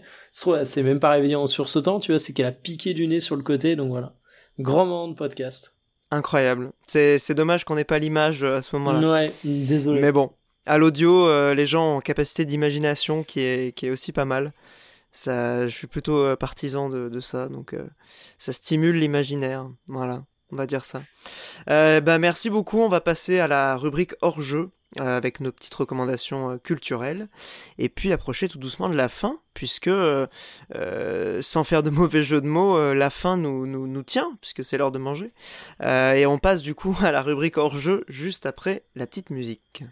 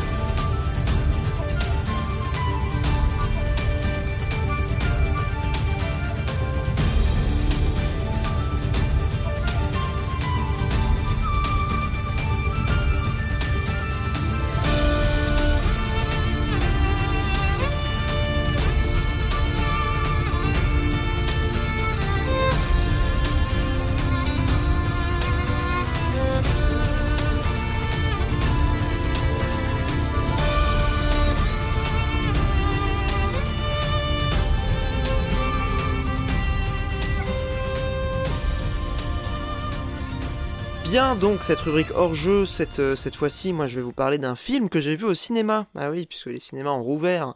Au cas où vous ne le sauriez pas, le Covid euh, est toujours là, mais les cinémas sont bien rouverts. Euh, donc je suis allé voir le dernier duel de Ridley Scott. Alors là, je m'attendais vraiment pas à recommander ce film. Euh, J'y suis un peu allé en traînant les pieds. euh, on voulait aller au cinéma avec, euh, avec Carole. On s'est dit qu'est-ce qu'il y a Il y avait pas grand-chose qui nous intéressait. Bon, c'est vrai que nous, on a un peu une vibe euh, puis du fou. Hein. On a une, une sensibilité aux films de chevaliers et aux, aux histoires de chevaliers en général. Euh, donc, on s'est dit pourquoi pas, même si c'est vrai que bon, Ridley Scott ces dernières années nous a pas forcément habitués à des, des, des bonnes surprises. Euh, moi, j'ai quand même un peu le, le souvenir du dernier Alien euh, en travers de la gorge. Trouvé bah il y a ça vraiment- Prometheus aussi. Hein. Ouais, c'était encore pire. Il y a beaucoup d'horreur. c'était vraiment encore pire. Enfin bref, le dernier Alien Covenant là, c'était vraiment à, chier. Euh, et donc j'y allais un peu en me disant bon, euh, il essaye de refaire Gladiator en fait, parce que Gladiator c'est un de ses plus gros succès. Euh, et je me suis dit bon, il va essayer de refaire Gladiator. Au pire, ça sera un sous Gladiator, mais ça sera pas un mauvais moment au cinéma quoi. Et en fait, excellente surprise. J'avoue que je m'y attendais vraiment pas. donc le dernier duel, pour résumer un peu le principe du film et quand même préciser un point euh, qui, a son importance, c'est que le film n'est pas écrit par Ridley Scott, mais par Ben Affleck, Matt Damon et Nicole Holosefner. Donc Ben Affleck et Matt Damon, acteurs connus, qui sont aussi des scénaristes euh, de renom, qui jouent dans le film. Euh, c'est surtout au niveau du scénario en fait que j'ai trouvé le film réussi. La réalisation, elle fait le taf. Euh, mais c'est pas la mise en scène ou euh, l'aspect visuel du film qui m'ont vraiment mis une claque. C'est vraiment la construction du film, la narration euh, et son scénario. Alors le scénario, pour résumer, c'est à la base c'est l'adaptation d'un bouquin qui raconte le dernier duel judiciaire qu'il y a eu en France. Donc les duels judiciaires, c'est exactement comme vous vous souvenez de Game of Thrones, les trial by combat, c'est exactement pareil. C'est-à-dire qu'il y a un conflit entre deux parties et pour déterminer qui a raison, eh ben on va faire un combat à mort et celui celui qui aura euh, survécu, eh ben il aura raison, il aura euh, gain de cause en, justice. Donc là, l'histoire, donc c'est une histoire euh, réelle, hein, c'est le dernier duel judiciaire qui a vraiment existé en France dans les années 1380. Et le duel porte justement sur un conflit entre deux hommes, dont un mari et un prétendant, et en fait ce qui se passe dans, le film, sans vous spoiler euh, la vérité, les tenants et aboutissants, c'est qu'il y a un viol à un moment donné. En tout cas, il y a une, le conflit porte sur une accusation de viol. Euh, de, la, de la femme, et donc le mari, pour défendre euh, l'honneur du coup, de, voilà, mais aussi parce que elle, veut absolument porter en, justice euh, cette affaire, va faire le, duel judiciaire pour déterminer est-ce qu'elle aura été violée ou pas. Et en fait, la construction du film est assez, assez intéressante. Elle reprend le principe du, du, film Rashomon, qui est un vieux film japonais dont je vous ai pas parlé. J'aurais pu peut-être vous en parler parce que je l'ai vu il y a pas très longtemps, mais j'ai vraiment kiffé. donc Rashomon de de, Kurosawa, donc un, des plus grands euh, réalisateurs japonais, est extrêmement connu. Euh, c'est un film qui est construit sur trois temps, euh, c'est-à-dire qu'il y a trois témoignages en fait dans le film, et chaque témoignage va être la version de l'histoire par un des personnages. Donc là, le film Le Dernier Duel va commencer par la vision de l'histoire par le mari de la, femme qui a été euh, qui, accuse de viol. Ensuite, la deuxième partie, ça va être euh, la version euh, de celui qui est accusé de viol. Et la troisième partie, ça va être la version du coup de la de la femme. Et sans entrer dans le détail ni rentrer dans les dans les subtilités du scénario, c'est un film qui est assez brillant parce qu'en fait, il arrive à la fois à être un très bon film de divertissement. Il y a des batailles, euh, il y a euh, une reconstitution qui est vraiment top. C'est un bon film euh, médiéval. Clairement, à ce niveau-là, il est irréprochable. Il est très divertissant. c'est un film qui a des personnages qui sont extrêmement forts, qui sont très bien écrits, qui sont vraiment marqués et incarnés par un casting vraiment de, de très très haute volée. puisque du coup, l'un des deux, donc le mari est joué par Matt Damon, l'accusé est joué par Adam Driver. Euh, j'ai oublié le nom de l'actrice, mais l'actrice est absolument formidable. Et il y a Ben Affleck aussi qui joue dans, le film, un énorme salaud. Genre c'est un seigneur hyper salaud, genre qui, qui est un peu libertin sur les bords, qui couche avec plein de meufs et tout. Et c'est vraiment la pire des sous-merdes. Et il le joue tellement bien, genre il est extrêmement... Ça se voit qu'il prend son pied à jouer ce personnage. Euh, et donc un casting vraiment excellent. Et euh, le troisième point, qui est pour moi la grande réussite du film, c'est ses thématiques. C'est-à-dire que c'est un film qui parvient à travers euh, un, contexte de film médiéval et un film de divertissement, ça reste un, film grand public euh, relativement blockbusteresque, qui arrive à aborder des thématiques qu'on n'a pas l'habitude de voir dans les films euh, d'époque, à savoir bah, le féminisme en fait, le patriarcat, la culture du viol qui est encore présente aujourd'hui dans notre société, mais qui est traitée du coup avec un prisme un peu décalé, et du coup ça permet d'avoir un regard qui est un peu un peu qui, est un peu comment dire euh, qui a un peu pris du recul sur la question. Et c'est hyper cool parce que du coup on a à la fois un film qui est relativement engagé, enfin qui, qui a en tout cas un propos assez, assez clair, mais qui se permet de, de, de l'aborder à travers un, un, pas de côté, ce qui permet justement de ne pas être trop dans la polémique ou dans le, le, film vraiment actuel qui va susciter vraiment des, des, des, bails de, de, de, levée de bouclier sans mauvais jeu de mots. et là vraiment je trouve que ça arrive vraiment à aborder le sujet avec un angle extrêmement actuel, tout en étant un film médiéval. Euh, ça parle un peu de religion aussi, ça aborde la question de la, recherche de la vérité en fait, qui est une, thématique euh, religieuse, mais là du coup il le traite avec un point de vue euh, relativement critique vis-à-vis de la corruption de, l'Église à l'époque. Enfin bref, je, je rentre pas trop dans les détails thématiques, mais c'est un film qui est hyper dense, qui a plein de trucs à raconter, et qui le fait tout en étant un très bon divertissement, un film médiéval, euh, enfin bref, euh, excellente surprise pour moi ce, dernier duel, je crois qu'il passe encore au ciné. Si vous avez l'occasion d'aller le voir, euh, pour moi c'est pour le, moment c'est top 3 des films de l'année avec Dune et, peut-être le, Chevalier Vert, enfin c'est voilà un, excellent film que je recommande chaudement. Et je vous passe la parole après ce tunnel, mes amis. Mikael, est-ce que tu est-ce que tu as une reco?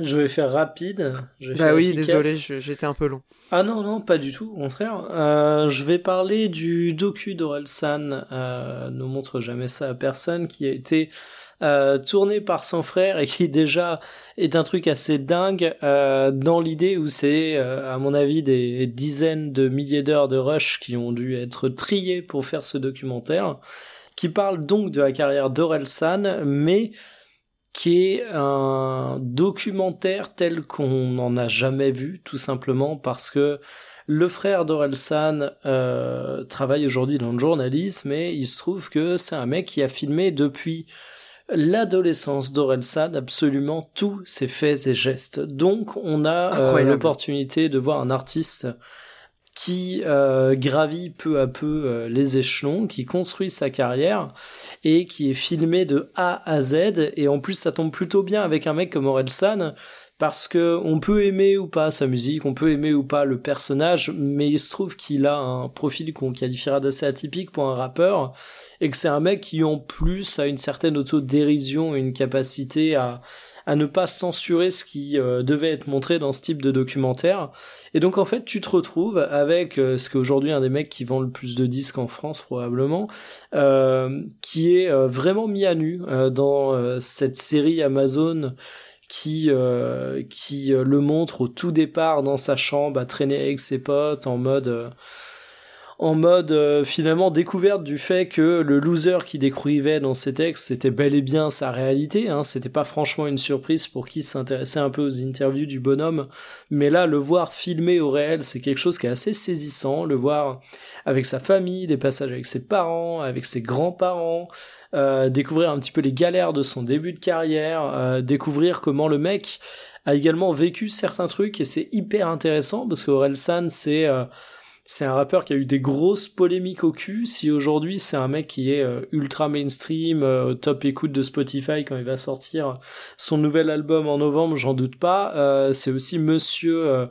Monsieur Salpute qui avait écrit cette chanson, qui avait qui avait fait la une, buzz, hein. Voilà une des journaux TV, association féministe qui qui vraiment le lâchait pas et chanson qui pouvait être perçue comme ultra problématique.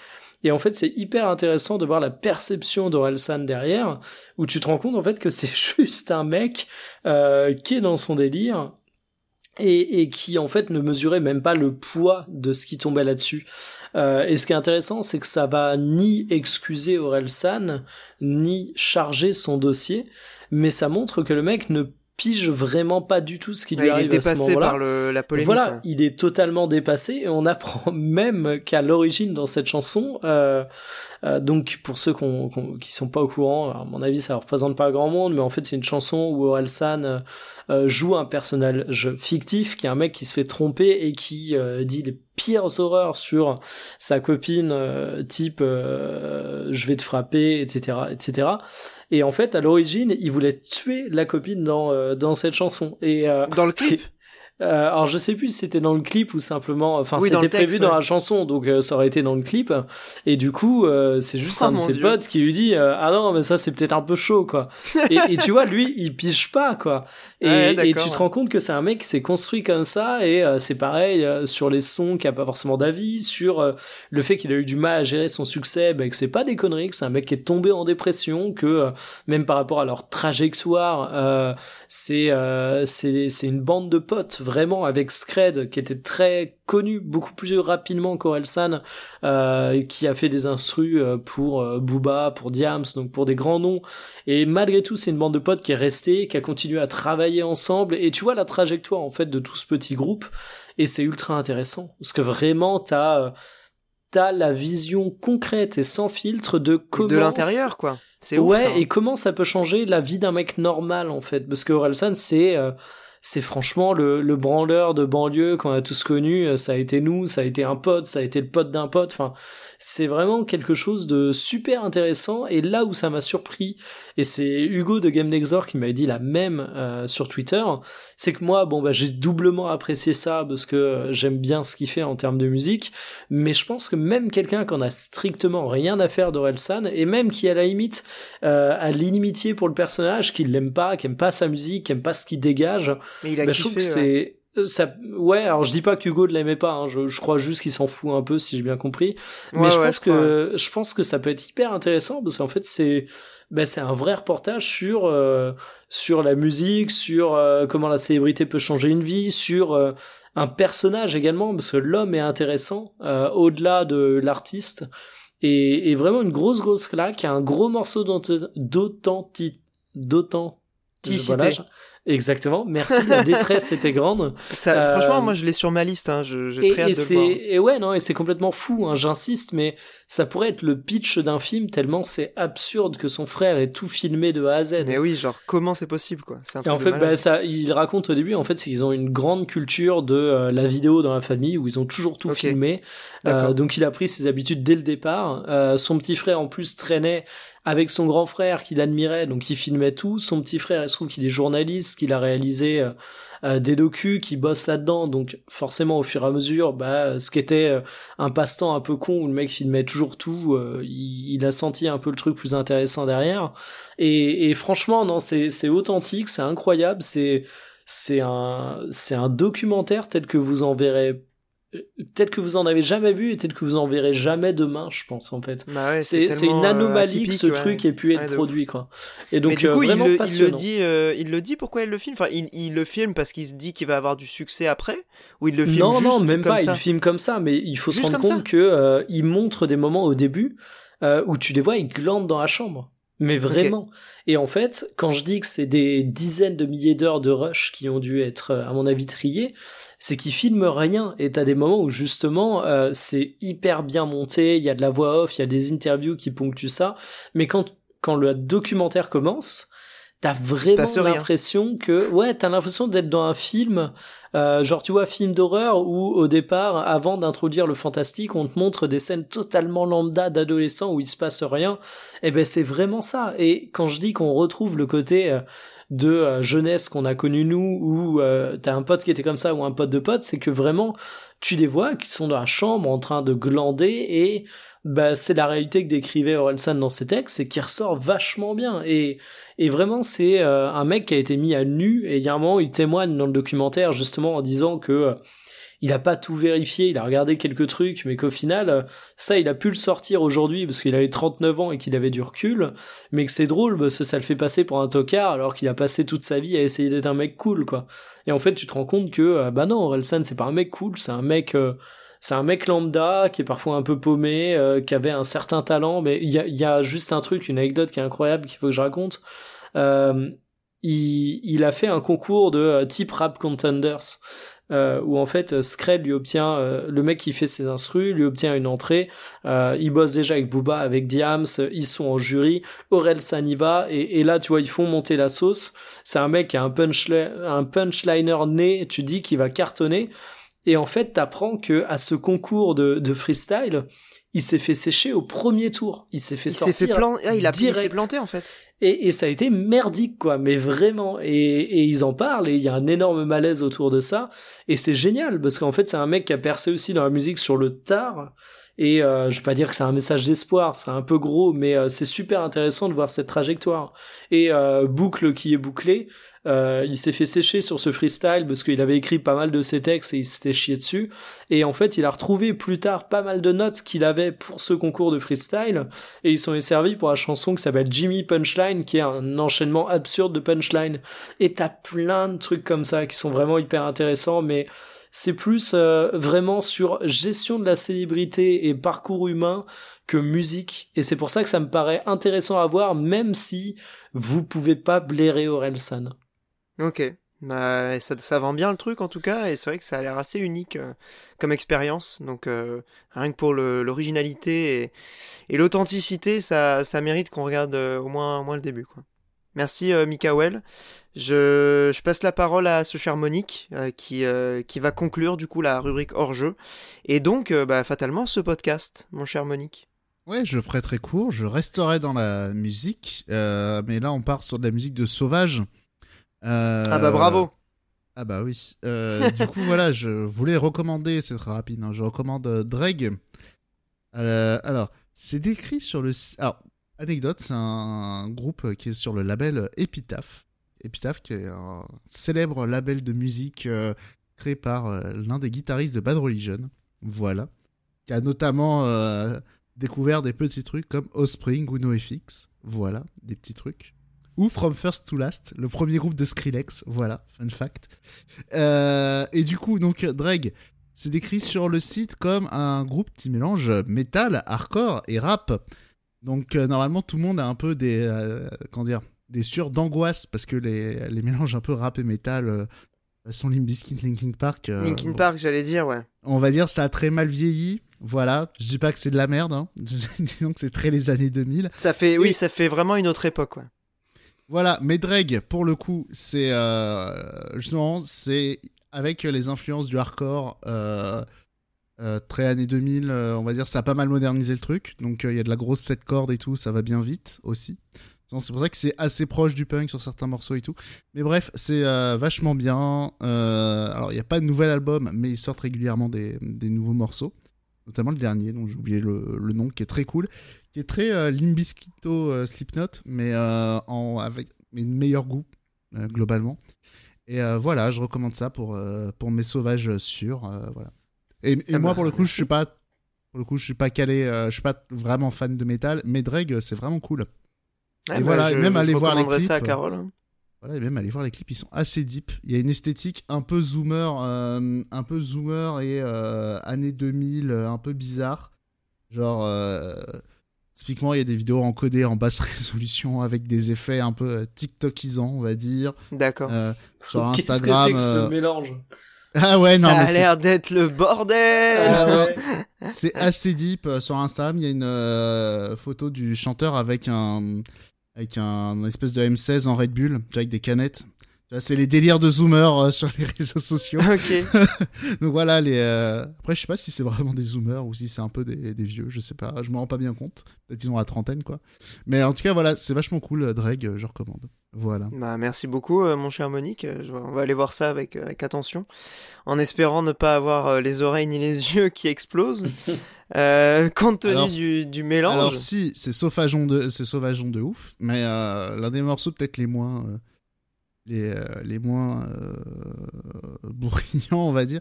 Ils ont fait un remix avec euh, un rappeur, j'ai zappé le nom du, du type, mais c'est un remix de I'm Done, le morceau. Et le clip est, voilà, dans une esthétique un peu Matrix, un peu les ordinateurs, l'an 2000, le, le cyberespace. Et voilà, c'est pas mal, c'est cool. Ok.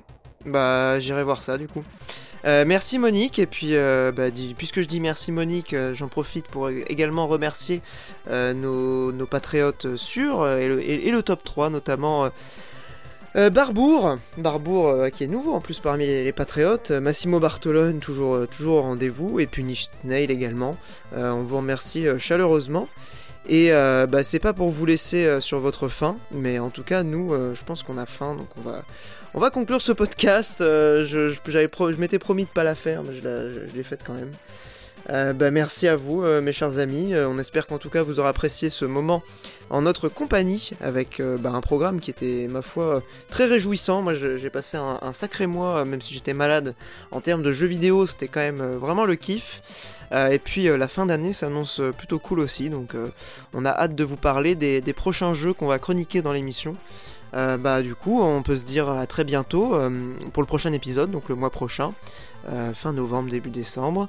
Et puis, euh, bah voilà, à très bientôt et merci de nous avoir écoutés. Des bisous à vous et prenez soin de vous et jouez bien. Salut Salut Salut